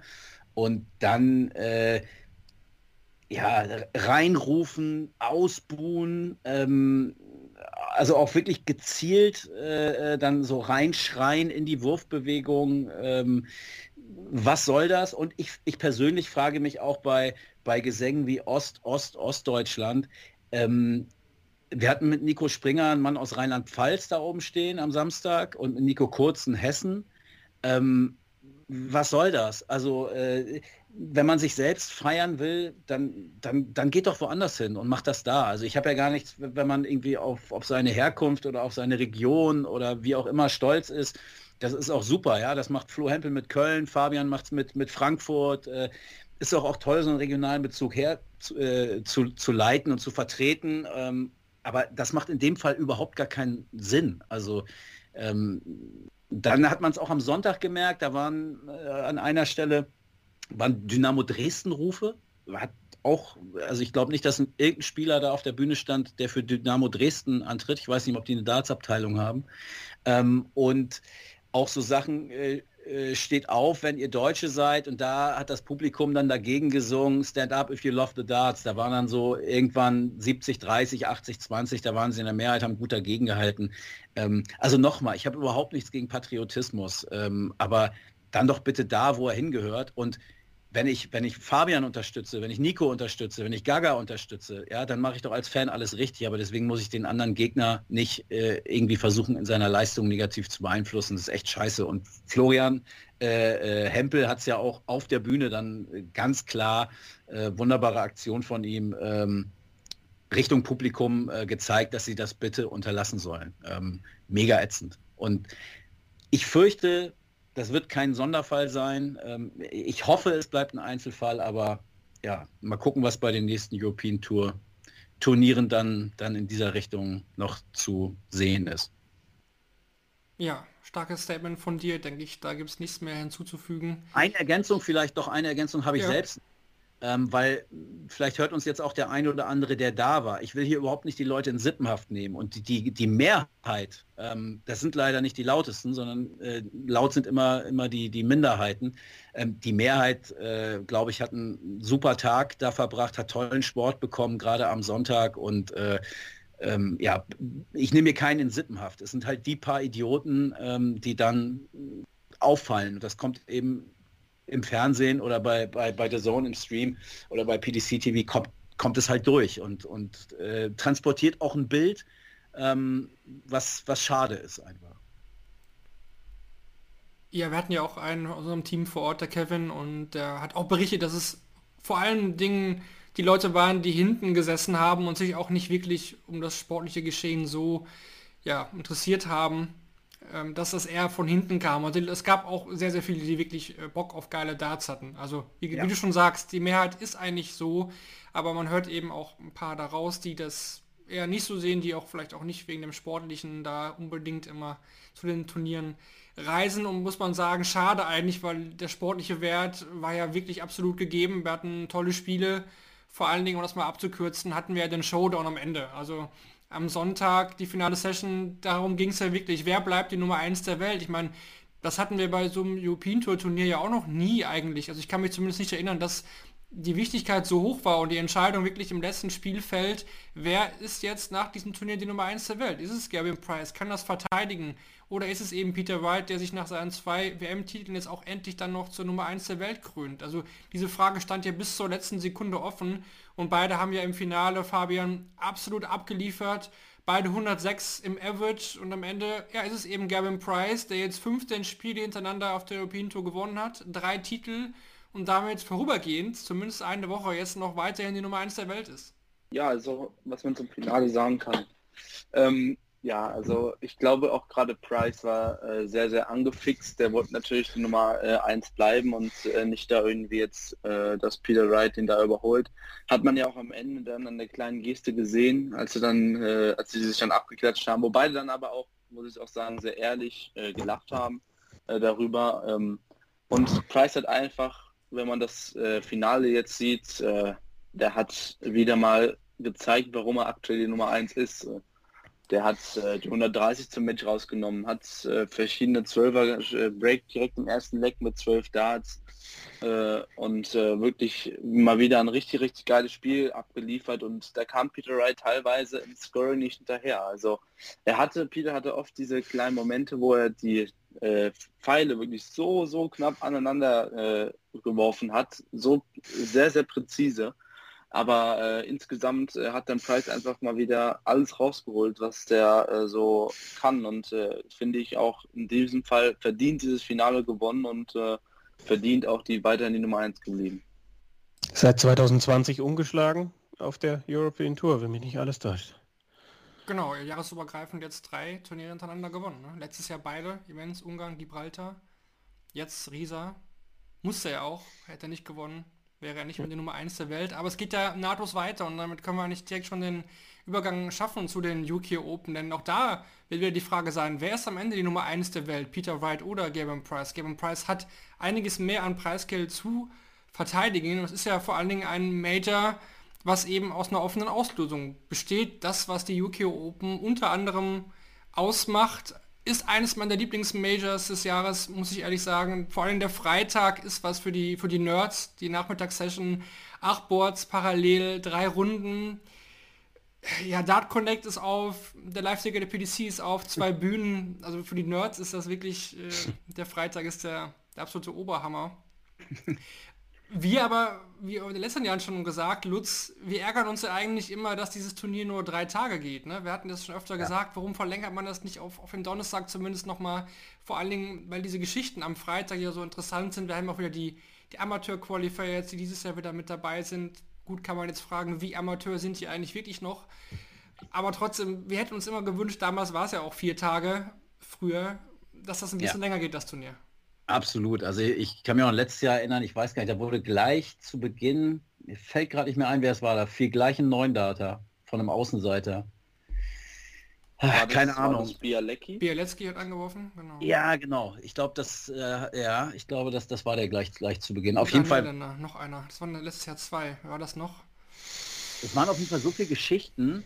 Ähm, und ich meine, Minehead sowieso, ne? Gucken wir mal, wie windig es ist auf der Bühne, ob wieder der Feueralarm angeht. Äh, und da ist ja immer, immer was los. Da kommst du überhaupt nicht hinterher. Ähm, da sind so viele Geschichten einfach zu, zu machen. Ähm, deswegen der Freitag, einerseits total geil, genau was du gerade gesagt hast, Marvin, freue ich mich jetzt auch schon drauf. Andererseits, äh, wenn man aber echt auch darüber berichten will, äh, und sich die, die Geschichten rauspicken will, kommst du da gar nicht hinterher. Ähm, deswegen, also mindestens um einen Tag strecken würde ich das Ding. Geiles Format, geiles Turnier. Ähm, ja, und in, in diesem Jahr dann noch mit dieser äh, besonderen Note, wie wir sie jetzt schon als ja, Vorschmecker quasi auf der European Tour hatten, ähm, diesmal dann eben noch mit einer größeren Lücke, weil Peter hat ja nur äh, Achtelfinale, glaube ich, gespielt vor zwei Jahren. Also hat äh, verliert nicht so viel, hat nicht so viel Preisgeld zu verteidigen wie Price, der Finalist war. Korrigiert mich, aber ich glaube. Ähm, deswegen, ich wünsche mir einen ähnlichen Verlauf. Ich wünsche mir ein Finale ähm, Price Right, äh, wo es dann wieder um, um die Nummer Nummer 1 geht. Ähm, das fand ich großartig und man hat ja auch gesehen, zu was für einer Leistung das die beiden angespornt hat. Und äh, das, was Fabian gerade sagte, also ähm, Gervin Price, äh, das, er ist einfach, es, du musst ihn einfach geil finden. Also du kannst von ihm halten, von seinem Jubel und so, was du willst, aber rein sportlich äh, in diesen Situationen dann nochmal diesen Gang hochzuschalten, das macht einfach mega Spaß, dem, dem dabei zuzuschauen. Und wenn wir jetzt äh, UK Open äh, mal, mal durchgehen, es ist jetzt ja ähm, heute, wir zeichnen ja am, am äh, Montag auf, ähm, kurz vorher die, die Auslosung gekommen. Ähm, dann ma mache ich mal den Anfang. Ähm, und das Erste, was mir ins Auge gefallen war, weil ich hatte wirklich gehofft, dass, dass Martin Schindler ähm, nicht auf, ich scroll gerade so ein bisschen, nicht, nicht auf Keen Barry trifft oder auf, ähm, na, wo haben wir ihn denn? Jetzt finde ich ihn. Er trifft auf Louis Williams. Er trifft auf Louis Williams. Genau, also ne, er, hat, er hat die Top 64, hat er eh um einen Platz nur verpasst, also kommt dadurch schon eine Runde, muss er jetzt eine Runde früher ran. Und dann kriegt er doch Williams, ähm, ja, ist eins von zwei Losen, die ich ihm da nicht, nicht gewünscht hätte. Ähm, das war so das Erste, was mir aufgefallen war. Aber wie, wie ich euch kenne, gehen wir jetzt sowieso mal ein paar Namen durch, ne? Weiß nicht, ob wir es jetzt komplett, aber wir haben ja hier einige deutsche, deutschsprachige, dass man darüber zumindest ein bisschen spricht. Ansonsten ähm, hast du es jetzt natürlich herbeigeredet, dass am Freitagnachmittag, wenn dann die, die letzten 64 ausgelost werden, John McDonald sagt, äh, äh, ne, and now number one, this is Gervin Price, he faces number two, Peter Snakebite Wright. Ja. Ähm, kann das natürlich tut mir sehr leid für dich, aber äh, ja, keine Ahnung. Fabian Schmutzler könnte, könnte, könnte in der dritten Runde auf Adrian Lewis treffen. Da hätte ja ich Bock drauf. Kennst du dein Los, Fabian? Hast du es mitgekriegt, die Auslosung? Ja, ich habe äh, gesehen, dass ich gegen, glaube gegen Kai Fang Jung das ja. genau. Ja. Direkt Und auch auf Bühne 2. Ne? Oh ja. Also, Also äh, direkt das Spieler, erste Spiel auch. es ist interessant, weil danach könnte es ja Wladimir Andersen sein, bei dem man sich ja auch viele Geschichten erzählt über seine, ich sage mal, Extrovertiertheit. Mhm. Ja, ich war ja bei der Q-School auch dabei, wo er auch dabei war, da sah das Ganze dann auch irgendwann nicht mehr so flüssig aus vom ähm, Laufen bzw. Stand her. Sehr gespannt. Der muss ja seinen Corona aussetzen, bisher kein Turnier gespielt, Andersen. Und Adrian Lewis wäre dann auf der Mainstage. Also wenn du das Spiel auf der Second Stage gegen Kai van Lung, Amateur-Qualifier, wie gesagt, in Anführungsstrichen kann man hier auch nur sagen Amateur-Qualifier. Da hat Ist nicht Jelle Klaassen auch ein Amateur-Qualifier, was Ja. ich hier gerade sehe? Ja. Unfassbar. Ja. Das ist nicht mehr so das Amateur-Qualifier von früher. Das äh, ist auch einfach Fakt. Ne? Man kann natürlich über die miesen Spielbedingungen teilweise reden. Da, da gab es ja auch bei den Amateur-Rileys-Qualifiern, die werden in den Rileys Pub Bars gespielt in England. Da wurden halt Snookerkös als äh, Bordmarkierung, also als Ockis benutzt und äh, ja, an, und andere Geschichten. Ja, wirklich, Was? wirklich wahr. Und das sind keine Geschichten von 1984, sondern Nein, das das, das, äh, ich kann jetzt nicht mehr genau den Ort sagen, aber es gab auch Bilder auf Social Media und die, die, das Pub hat sich auch entschuldigt. Die hatten bei den Practice Boards wirklich Snookerkurs als äh, Oki, ja, als Begrenzung. Manche waren auch Okis nur abgeklebt und die Bedingungen auf den äh, sanitären Anlagen waren auch nicht gerade optimal. Da- Das war das nicht so, das war leicht Amateur dann vielleicht, aber nicht, äh, nicht PDC Qualifier-like. Ja, das war Florian Hempel könnte auf Lukas Wenig treffen. Und ich glaube, das Wenn- wird auch passieren. Ja. Das fiel mir hier noch auf. Hempel gegen Matthew Ja. Good hatte neun Data geworfen beim Qualifier, auch Amateur. Adam Warner, Keelan Cale, Lukas Wenig. Ich glaube, Lukas vor allem auch mit dem Rückenwind jetzt von den Qualifiern. Mhm. Auch natürlich wieder unnötig, dass da wieder ein deutsches Duell bei rauskommt. Bei Martin wäre nach dem Sieg gegen Louis Williams Jeff Smith der nächste Gegner. Fa- Fabian hatten wir schon. Nico Springer ist auch mit dabei. Natürlich auch jetzt nach Riesa sehr interessant. Gegen Danny Lobby Jr. Ich, das, äh, ja. Auch ein Das wird, Amateur-Qualifier. glaube ich, auch ein geiles Spiel. Hogan sehe ich hier als, äh, als potenziellen Gegner. Korrekt, korrekt. Oder Dom Taylor, dritte Runde wäre Andy Bolton. Mhm. Weiteres deutsches, deutschsprachiges Duell wäre möglich, wenn Ricardo Peteschko gegen Scott Taylor gewinnt. Dann trifft er in der zweiten Runde auf Soran Lerchbacher. Auch Da bin ich auch mal sehr gespannt. Soran, glaube ich, jetzt äh, ein halbes, dreiviertel Jahr ohne Turnierpraxis. Äh, ja, was er spielen kann, ob es so ist wie bei der Q-School letztes Jahr, wo er dann wirklich gesagt hat, ne, er hatte richtig Bock zu spielen und ich finde, das hat man dann auch gesehen. Und wenn er sich am wenigsten Gedanken macht, wenn er einfach laufen lässt, ähm, dann, dann kann er einem richtig gefährlich werden. Aber das gelingt ihm leider zu selten. Da bin ich mal sehr gespannt, welchen Soran wir dann am, am kommenden Wochenende äh, sehen werden letztlich. Brady Brooks gegen Robbie John ist auch ein geiles. Ja, Erstrundenspiel ja, auf der Bühne. Das ist erste. Runde, ey. Schon hart. Danach wird es vielleicht sogar einfacher. Entweder Gordon Mathers, dann Mathers. Runde 3 Ryan Mikkel. Ich, ja. ich glaube, es finden beide nicht so geil, das los. Rusty dann gegen Ryan Harrington, das ist glaube ich echt okay. Ja, Richie Burnett, Tony Martinez, Mit Runde 2. Martinez, Auch ja. okay. Steve Lane, Runde 3 hätte schwieriger kommen können, denke ich. Aus der Sicht von Rusty. Zwei Freilose haben wir auch mit äh, im Draw. Michael Unterbuchen hatte ja schon aus deutscher Sicht äh, aus persönlichen Gründen abgesagt und auch Boris Kolzow ist jetzt nicht mit dabei, der Russe. Das lässt sich wahrscheinlich dann ja durch die aktuellen Zeitgeschehnisse erklären. Ja, trotzdem, also wie gesagt, das, der Freitag wird wieder absoluter Overflow sein. Ne? Man fängt ja auch schon relativ früh an, 12 Uhr deutscher Zeit. Auf Ja. den Nebenboards zumindest. Ähm, das Mainboard wird ja dann auf der Zone zu sehen sein. Ich hoffe, dass äh, Board 2 dann trotzdem auch für alle worldwide offen ist, auf PDC TV. Mhm. Da wird es dann auch immer Fabian Schmutzer zu sehen gehen. Ja. Fa- Fabian, dein, deine Meinung nochmal kurz, Kai van Leung. Rechtest du dir schon noch was aus oder wie, wie gehst du ran an die UK Open? Ja, also ähm, ja, Kai van Leung ist halt auch so ein Spieler, der auch mal eine Über für eine Überraschung gut ist. Der kann auch mal äh, Mitte 90, äh, Anfang 100 spielen, kann aber auch auch mal nur Anfang 80 spielen. Ne? Also es ist halt äh, irgendwie alles drin und ähm, ja, also ich hätte jetzt, ich hätte auf jeden Fall schlechtere Gegner bekommen können, ich hätte aber auch viel bessere bekommen können und deswegen äh, gehe ich eigentlich ja mit Freude in die Partie rein, dann am Freitag direkt gleich die erste Runde, ist natürlich auch mal was anderes. Ich finde es eigentlich ganz gut, wenn ich direkt äh, spiele und deswegen freue ich mich darauf und natürlich, ähm, ich habe jetzt keine Erwartung, dass ich gewinne, aber ähm, es ist auf jeden Fall was drin und ich hoffe, dass ich das dann auch nutzen kann. Vor allen Dingen, weil halt dieses Drittrundenspiel dann tatsächlich gegen Adrian Lewis im Raum stande. Ne? Das wäre natürlich, das habe ich damals schon bei der WM gesagt, das zweite Rundenspiel wäre gegen Wright, jetzt wäre das Drittrundenspiel gegen Adrian Lewis. Das ist natürlich, natürlich weit in die Zukunft begriffen, äh, aber das steht natürlich im Raum, dass das zustande kommen könnte und darauf freue ich mich auch tierisch. Mit, Gab es mit wem reist du? Nochmal?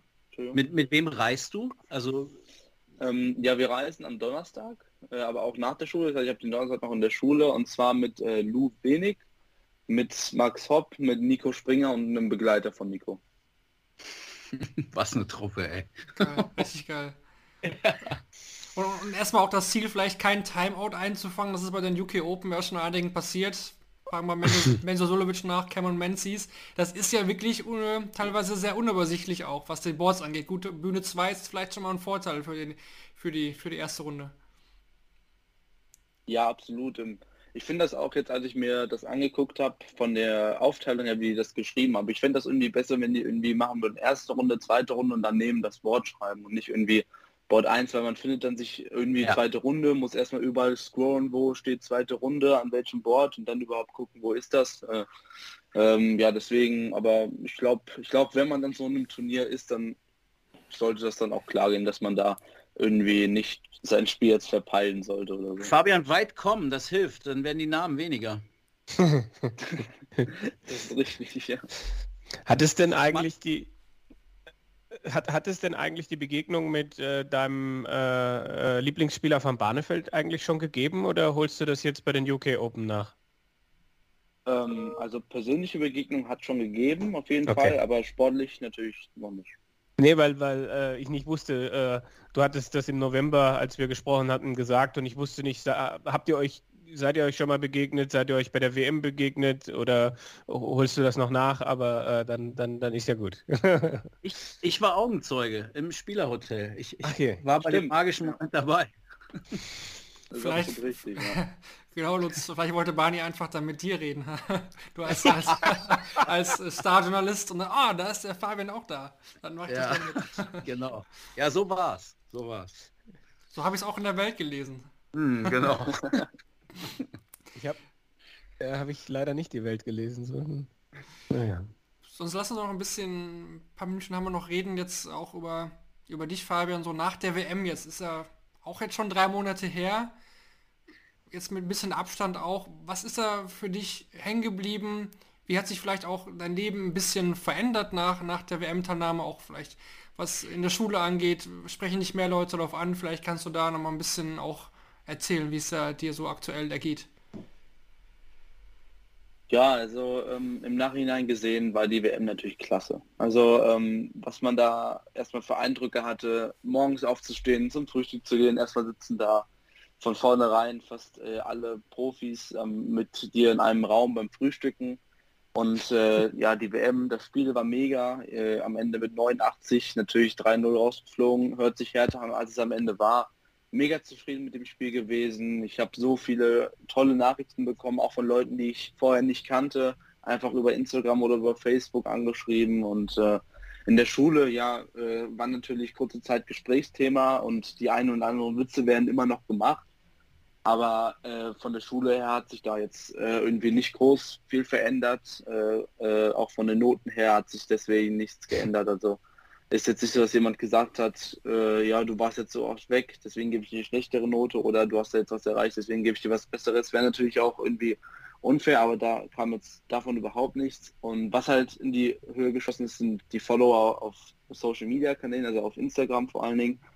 Da hat man dann auch die eine oder andere Fra Anfrage bekommen wegen möglicher äh, ja, Werbung machen auf Instagram. Und also sowas bekommt man natürlich auch oder dieses ganze Medientool, der jetzt äh, war vor und auch kurz nach der WM, aber letztendlich, ähm, gut, ich habe äh, diese WM wirklich genossen und ich würde auch super, super gerne nochmal äh, oder öfters zu dieser WM fahren. Und jetzt beginnt das neue Jahr, das erste Jahr, wo ich richtig angreifen kann, von vorne bis hinten weg. Mal sehen, wie das jetzt noch läuft. Ist bisher ganz gut gestartet mit knapp an der Tourcard vorbei und äh, erstes European Tour Event schon gespielt. Äh, deswegen über den Start kann ich mich nicht beklagen, beklagen und mal sehen, was dann jetzt noch im Jahr so kommt. Du hast ja vor der WM, hatten wir ja auch mal länger gesprochen, aber du hast ja auch in, in vielen anderen ähm, Medien ähm, Rede und Antwort gestanden. Da hast du ja auch immer betont, ähm, dass, es, dass es ein Hobby ist und ähm, dass das jetzt nicht dein äh, Berufswunsch oder dein großes Ziel ist, äh, wo du jetzt alles reinhaust und nur das, sonst gibt es nichts anderes. Ähm, Finde ich ja auch absolut richtiger Weg, äh, sich da gar nicht so drauf zu versteifen, ähm, sondern ja, schon ehrgeizig zu sein, ambitioniert zu sein, aber ähm, auch zu wissen, vielleicht, vielleicht klappt es auch nicht oder vielleicht reicht es auch nicht. Hat jetzt diese WM und vielleicht jetzt auch sogar die, die Zeit danach, das, was du bislang gespielt hast, hat dich das jetzt nochmal ähm, ja, bestärkt auf diesem Dartsweg oder hat das so ein bisschen deinen Approach nochmal verändert oder noch mehr Ehrgeiz geweckt oder ist es eigentlich wie vor der WM auch? Ja, also ähm, ich muss sagen, von der WM selbst ähm, jetzt nicht so viel, weil äh, ich jetzt da nichts super Großes bei der WM äh, gerissen habe, aber jetzt zum Beispiel das Wochenende äh, mhm. bei der bei der äh, European Tour. Ich habe meinen allerersten Qualifier gespielt, habe mich direkt qualifiziert und äh, das gibt natürlich so ein bisschen dieses, okay, man gehört vielleicht sogar schon zu den Besten von Deutschland dazu. Das mhm. ist ja mhm. schon mal ein riesengroßer äh, Schritt und deswegen natürlich gibt es so ein bisschen dieses, äh, ja, dieses Gefühl, dass man es ja doch irgendwie schaffen könnte, aber du hast es schon richtig mhm. gesagt. Ähm, Im Vordergrund steht immer noch Schule und dann die jeweilige Ausbildung und ich werde das jetzt so machen, dass mit Riesa war jetzt tatsächlich eine, ja, mit einer Ausnahme, dass ich da jetzt Donnerstag die Schule verpasst habe, weil ich den Qualifier gespielt habe. Bei den äh, Change-Turnieren, die jetzt in Deutschland stattfinden, im April ist ja jetzt eine, da werde ich versuchen mal zu gucken, ob das geht, wenn dass ich den Freitag nicht spiele, weil ich in der Schule bin, erst am Samstag einsteige. Also da wird die Schule jetzt trotzdem im Vordergrund bleiben, auch wenn es natürlich jetzt ein bisschen mehr wird, aber ja, mhm. dieses, äh, es hat so ein bisschen das Gefühl gegeben, ja, das, das kann was werden und ich habe mein Spiel, finde ich, auch noch ein bisschen verbessert im Gegensatz äh, zu letztem Jahr, aber ähm, trotzdem ist immer noch, äh, steht immer noch die Schule im Vordergrund. Und unabhängig vom Sportlichen, du hast jetzt ja gerade so in den letzten Wochen einen Einblick in dieses Tourleben gekriegt. Zwar nur so einen ganz kleinen Einblick, aber ich glaube, man kann sich das dann schon vorstellen. Also ein Wochenende in Wigan, das nächste Wochenende in äh, Riesa, das nächste Wochenende in äh, äh, Minehead und dann das Wochenende in Hildesheim und dann das Wochenende wieder auf der Insel. Und wäre das etwas, ähm, was du dir auch vorstellen könntest? Also auch ein Preis, den du bereit wärst zu zahlen? Oder weil es, es gibt ja schon den einen oder anderen, den das auch abschreckt. Der sagt, boah, immer diese Reiserei, jedes Wochenende dahin oder zumindest jedes zweite und ansonsten auch durch Deutschland fahren und da spielen. Ähm, Wäre das ein Modell für dich? Ähm, ich glaube schon. Also mhm. äh, ich habe mir jetzt nicht irgendwie große äh, Bedenken, jetzt, dass ich da immer wieder fahren muss. Ich nehme es natürlich auch gerne in Kauf. Die Rückreisen sind natürlich dann immer etwas schade. Jetzt zum Beispiel in Riesa, ich glaube, wir haben viereinhalb, fünf Stunden jetzt gebraucht zurück. Mhm. Äh, das ist für ein äh, Turnier, was halt auf deutschem Boden sogar noch stattfindet, relativ lang, aber ich darüber mache ich mir tatsächlich gar keine Sorgen. Ich nehme die Anreise in Kauf dafür, dass ich halt auch bei diesem professionellen Dart mitspielen darf. Mhm. Und ähm, solange das so ist, solange ich da jetzt nicht immer hinfahre und beim jedem Qualifier rausfliege und nichts reiße, macht das natürlich auch Spaß und hat auch einen Grund dahin zu fahren. Deswegen äh, auch die Reise nach England hm, beschwere ich mich nicht und das damit habe ich auch tatsächlich kein Problem. Mhm. Hat man dich äh, mal schon mal gefragt zum Thema zum Thema Super League? Also wahrscheinlich, wenn es so wäre, würdest du es wahrscheinlich nicht sagen, aber da weiß man ja noch gar nichts, äh, wie die neue Saison aussehen wird. Aber man kennt ja auch die PDC und die PDC Europe, wo man sich vorstellen kann, dass die jetzt nicht ihre äh, sich an die Regeln halten, die sie letztes Jahr aufgestellt haben. Und äh, ich kann mir durchaus, wenn ich ein, ein Mensch wäre, der dort was zu sagen hätte, dann würde ich mir schon denken, wenn ich, wenn ich eine Super League 2022 plane, dann hätte ich Fabian Schmutzler gerne dabei, so nach dem Motto. Ist da schon was an dich herangetragen worden? Ähm, also von den Offiziellen direkt oder von irgendwem, der da vielleicht was mehr mit zu tun hat, überhaupt nicht. Also Okay. ich glaube auch zum Beispiel jetzt mit René Adams, mit dem ich ja äh, viel in Kontakt stehe, oder jetzt auch mit Nico oder mit Marcel Gerdon, die ja jetzt auch dabei äh, waren, die wissen da auch noch nichts. Also es ist auch bei den Spielen noch nichts raus. Ähm, natürlich, wenn das wieder so sein würde mit den Wildcards, geh, äh, gehen die meisten und wo auch unter anderem ich dazu zähle aus, dass wenn es Wildcards vergeben werden, dass ich dann wahrscheinlich oder auch ein Steven Noss, der eine super äh, Pro Tour gespielt hat letztes, ähm, Challenge Tour gespielt hat letztes Jahr, darunter dabei sind. Aber genaueres hat mir noch niemand jemand zugesprochen und große Gerüchte darüber habe ich jetzt auch noch nicht gehört. Ich habe noch mal eine Ja. Frage, die, die ist mir vorhin durchgerutscht, die wollte ich eigentlich vorhin schon stellen, aber ähm, wenn du jetzt da in England äh, gespielt hast, die, die Development Tour, ähm, wie viel bringt dir das äh, in deiner Entwicklung im Vergleich zu Niedernhausen oder zu Turnieren, die du hier spielst? Vielleicht auch zu Bundesliga-Matches oder so. Also äh, so ein Wochenende. Ähm, hilft das sehr viel, wenn man mit so guten Leuten, die dann aber auch schon eher, eher oder noch eher jünger sind und äh, so ein bisschen in deiner in deiner Range sind, bringt dir das viel?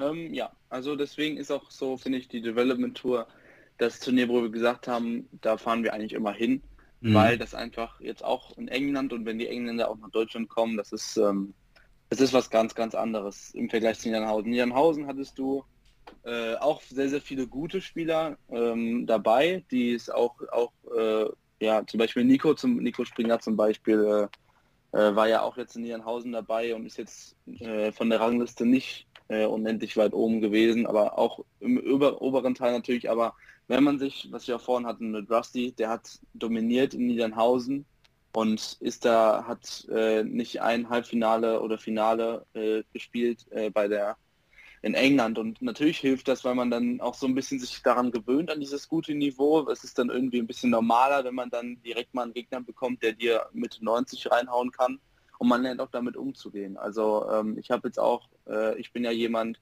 der guckt nicht hin, was jemand, wenn jemand wirft, sondern ich gucke dann darauf, was der Schreiber tippt. Und wenn der Schreiber immer anfängt mit einer 1 anzutippen und ich denke mir so, Alter, was geht denn jetzt hier ab? Ja, das, ähm, äh, das, äh, ja, also wenn der jedes Mal anfängt äh, mit der 1 und du weißt, der hat keine 17 oder 11 geworfen, der wird irgendwie 100 äh, irgendwas geworfen haben.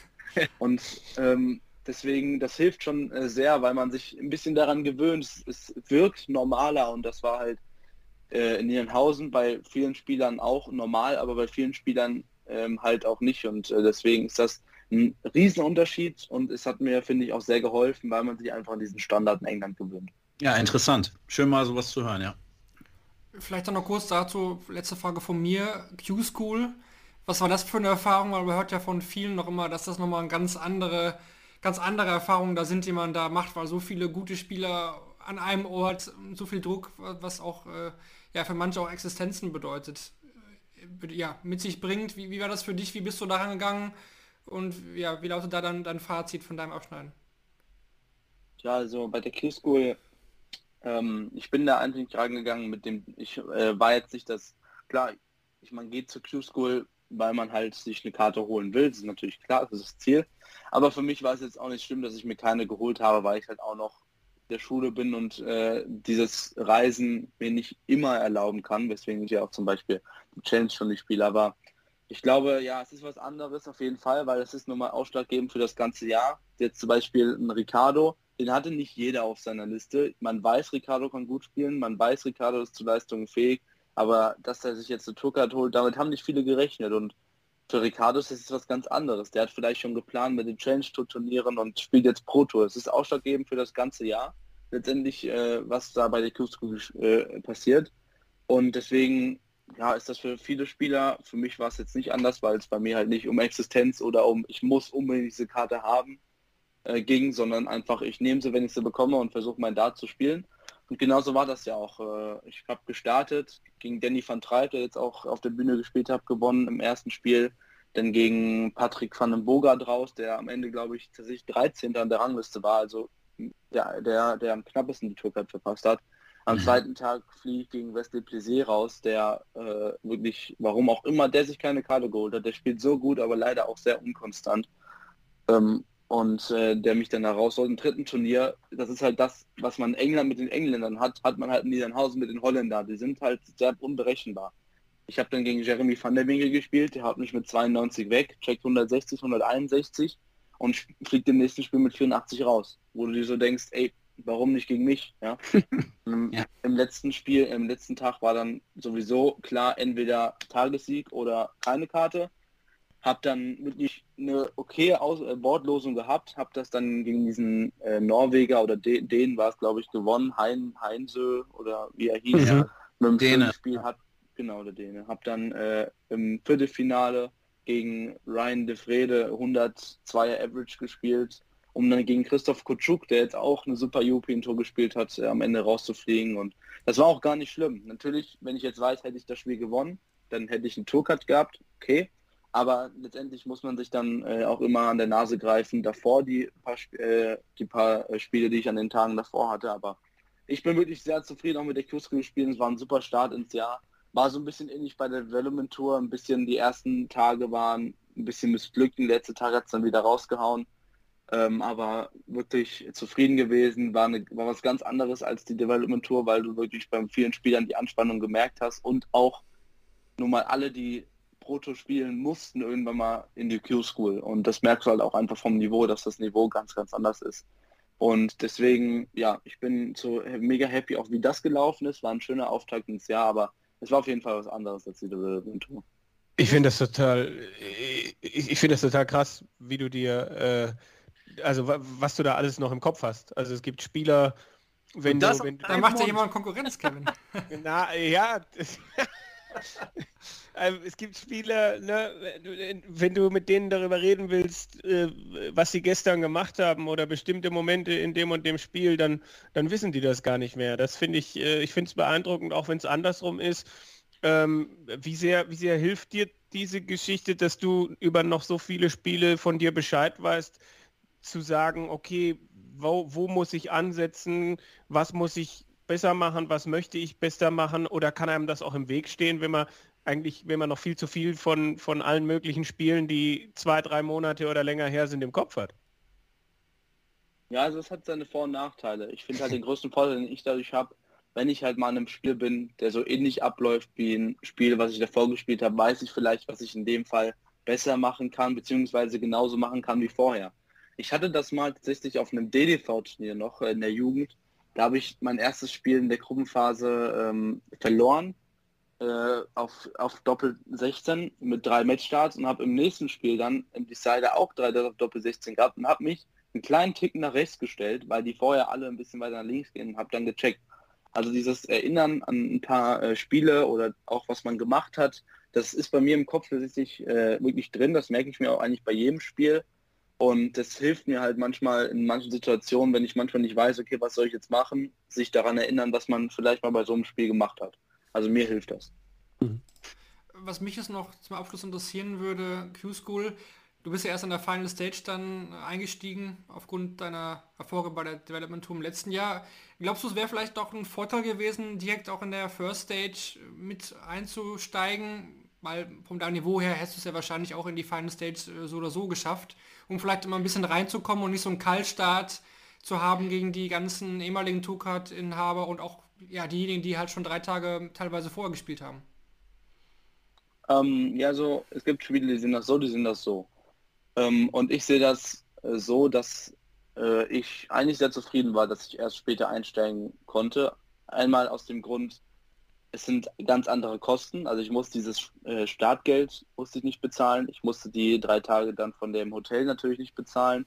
Ich konnte in die Schule gehen, das waren alles Plusfaktoren und ich hatte letztendlich in Anführungszeichen nur vier Tage, an denen ich wirklich gut hätte spielen müssen, um mir eine Q-School-Karte zu sichern.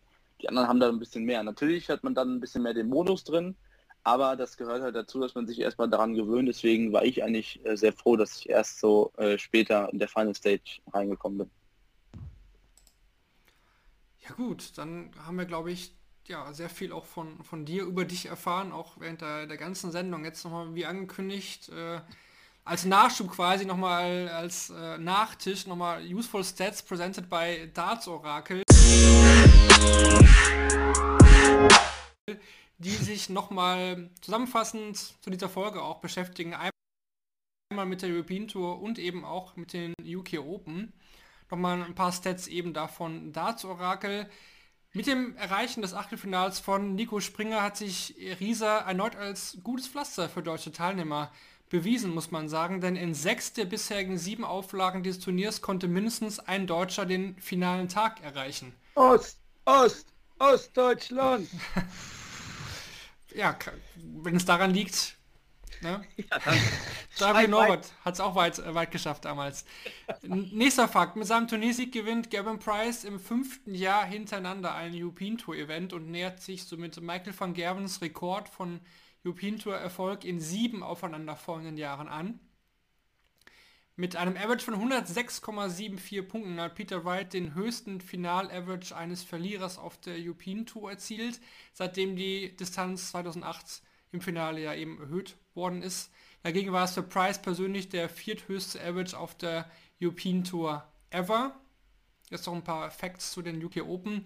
Bisher haben zwölf Deutsche und sieben Österreicher an den UK Open teilgenommen. Dieses Jahr werden mit Fabian Schmutzler, Nico Springer und Ricardo Piteschko drei Debütanten dazukommen. Rekordteilnehmer aus deutschsprachiger Sicht ist Menzo Sulevic mit acht Das Teilnahmen. hättest du doch mal offen lassen können. Ey, du hattest reingerufen, dann ruf doch rein. er konnte auch als einziger Deutscher oder Spieler aus Deutschland und Österreich bisher das Viertelfinale erreichen. Und noch ein Fakt, Phil Taylor 102,88 im Average und Michael van Gerven 102,48 sind die einzigen beiden Spieler, die bei den UK Open über ihre gesamte Karriere hinweg einen dreistelligen Average vorweisen können.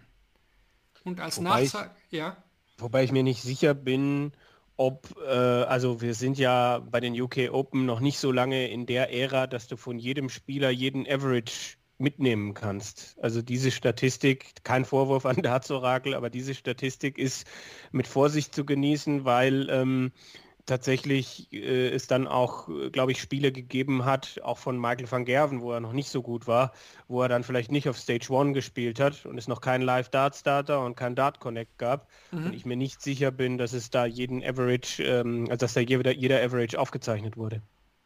Guter Punkt. Sagen wir einfach seit Erfassung Okay. der, der Daten. Und nochmal als Nachtrag, weil es vorhin ja irgendwie offen war, neuen Data letztes Jahr einmal Sebastian Bialecki und Jitze van der Waal war der andere.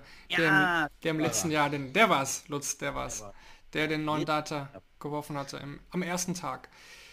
Genau, zum Abschluss nochmal die Umfrage, die wir beim letztes Mal hatten, da kam ja Lutz Frage auf, hatte sich ja im Gespräch ergeben, ob im Dartsport denn verhältnismäßig viele Tränen kullern, weil das irgendwie ja, bei euch bei der Welt aufgekommen war. Danke dafür für eure Meinung. Ähm, das wurde jetzt, muss ich sagen, Lutz nicht so wahrgenommen. Viele haben dann geschrieben, ja, es war viele Emotionen, aber jetzt im Vergleich zu anderen Sportarten käme es den Usern jetzt nicht so vor, dass das nur im Dart irgendwie verhältnismäßig oft der Fall ist. Okay, ja. Dann noch die neue Umfrage zur heutigen Folge. Da beschäftigen wir uns mit der Frage, wer bleibt denn jetzt die Nummer 1 der Welt oder wer wird es nach der nach den UK Open die Nummer 1 der Welt sein? Schafft es Peter Wright bei den UK Open die Führung in der Weltrangliste zu übernehmen? Ja oder nein? Stimmt gerne wieder ab. Bis Freitag solltet ihr dazu Zeit nehmen. Also wenn ihr die Folge erst nach Freitag hört, dann könnt ihr an der Umfrage nicht mehr teilnehmen, weil es könnte ja schon sein, dass Peter Wright am Freitag ja auch schon ausscheidet oder Gavin Price, die Sache ist dann schon erledigt. Deswegen bringt dieses Turnier eben auch viel Brisanz mit. Tja, dann war das doch eine ausführliche Ausgabe heute, würde ich sagen, aber war ein wilder Ritt mit vielen Themen. Ich denke trotzdem, dass wir auch viel Spannendes hier diskutiert haben und danken natürlich ja vor allem dir, Fabian, fürs Zeit nehmen, mit dabei sein. Ich glaube, Lutz hatte dir eine Stunde angekündigt. Jetzt sind es ein bisschen, bisschen mehr geworden, aber das ist man, ja, das ist man hier gewohnt. Trotzdem ja, vielen Dank und viel Erfolg auch für die UK Open und die, die nächsten Wochen und Monate. Ja, äh, Dankeschön erstmal und natürlich auch äh, Dankeschön, dass ich hier dabei sein durfte. Ist natürlich auch nicht selbstverständlich. Sehr gerne. Ja, absolut, sehr gerne. Vielleicht hören wir es dann ja auch in Zukunft oder in nächster Zeit nochmal wieder und quatschen dann nochmal über dein Jahr bisher in 2022. An alle User und Userinnen natürlich vielen Dank fürs Zuhören. Die nächste Folge gibt es dann schon in einer Woche, wenn wir dann eben auf die UK Open zurückblicken, das Turnier analysieren und auch natürlich kurz den vierten Spieltag der Premier League dann mit reinnehmen. In dem Sinne, besten Dank fürs Zuhören, macht's gut, bleibt gesund und alles Gute. Ciao! Ciao.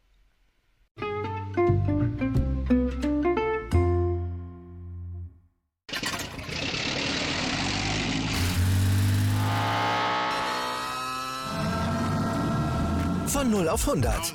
Aral feiert 100 Jahre mit über 100.000 Gewinnen. Zum Beispiel ein Jahr frei tanken. Jetzt ein Dankeschön, rubbellos zu jedem Einkauf. Alle Infos auf aral.de.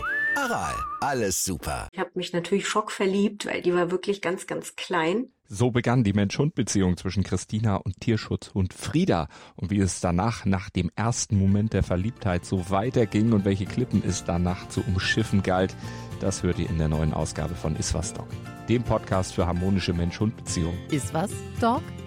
Mit Malte Asmus. Überall, wo es Podcasts gibt.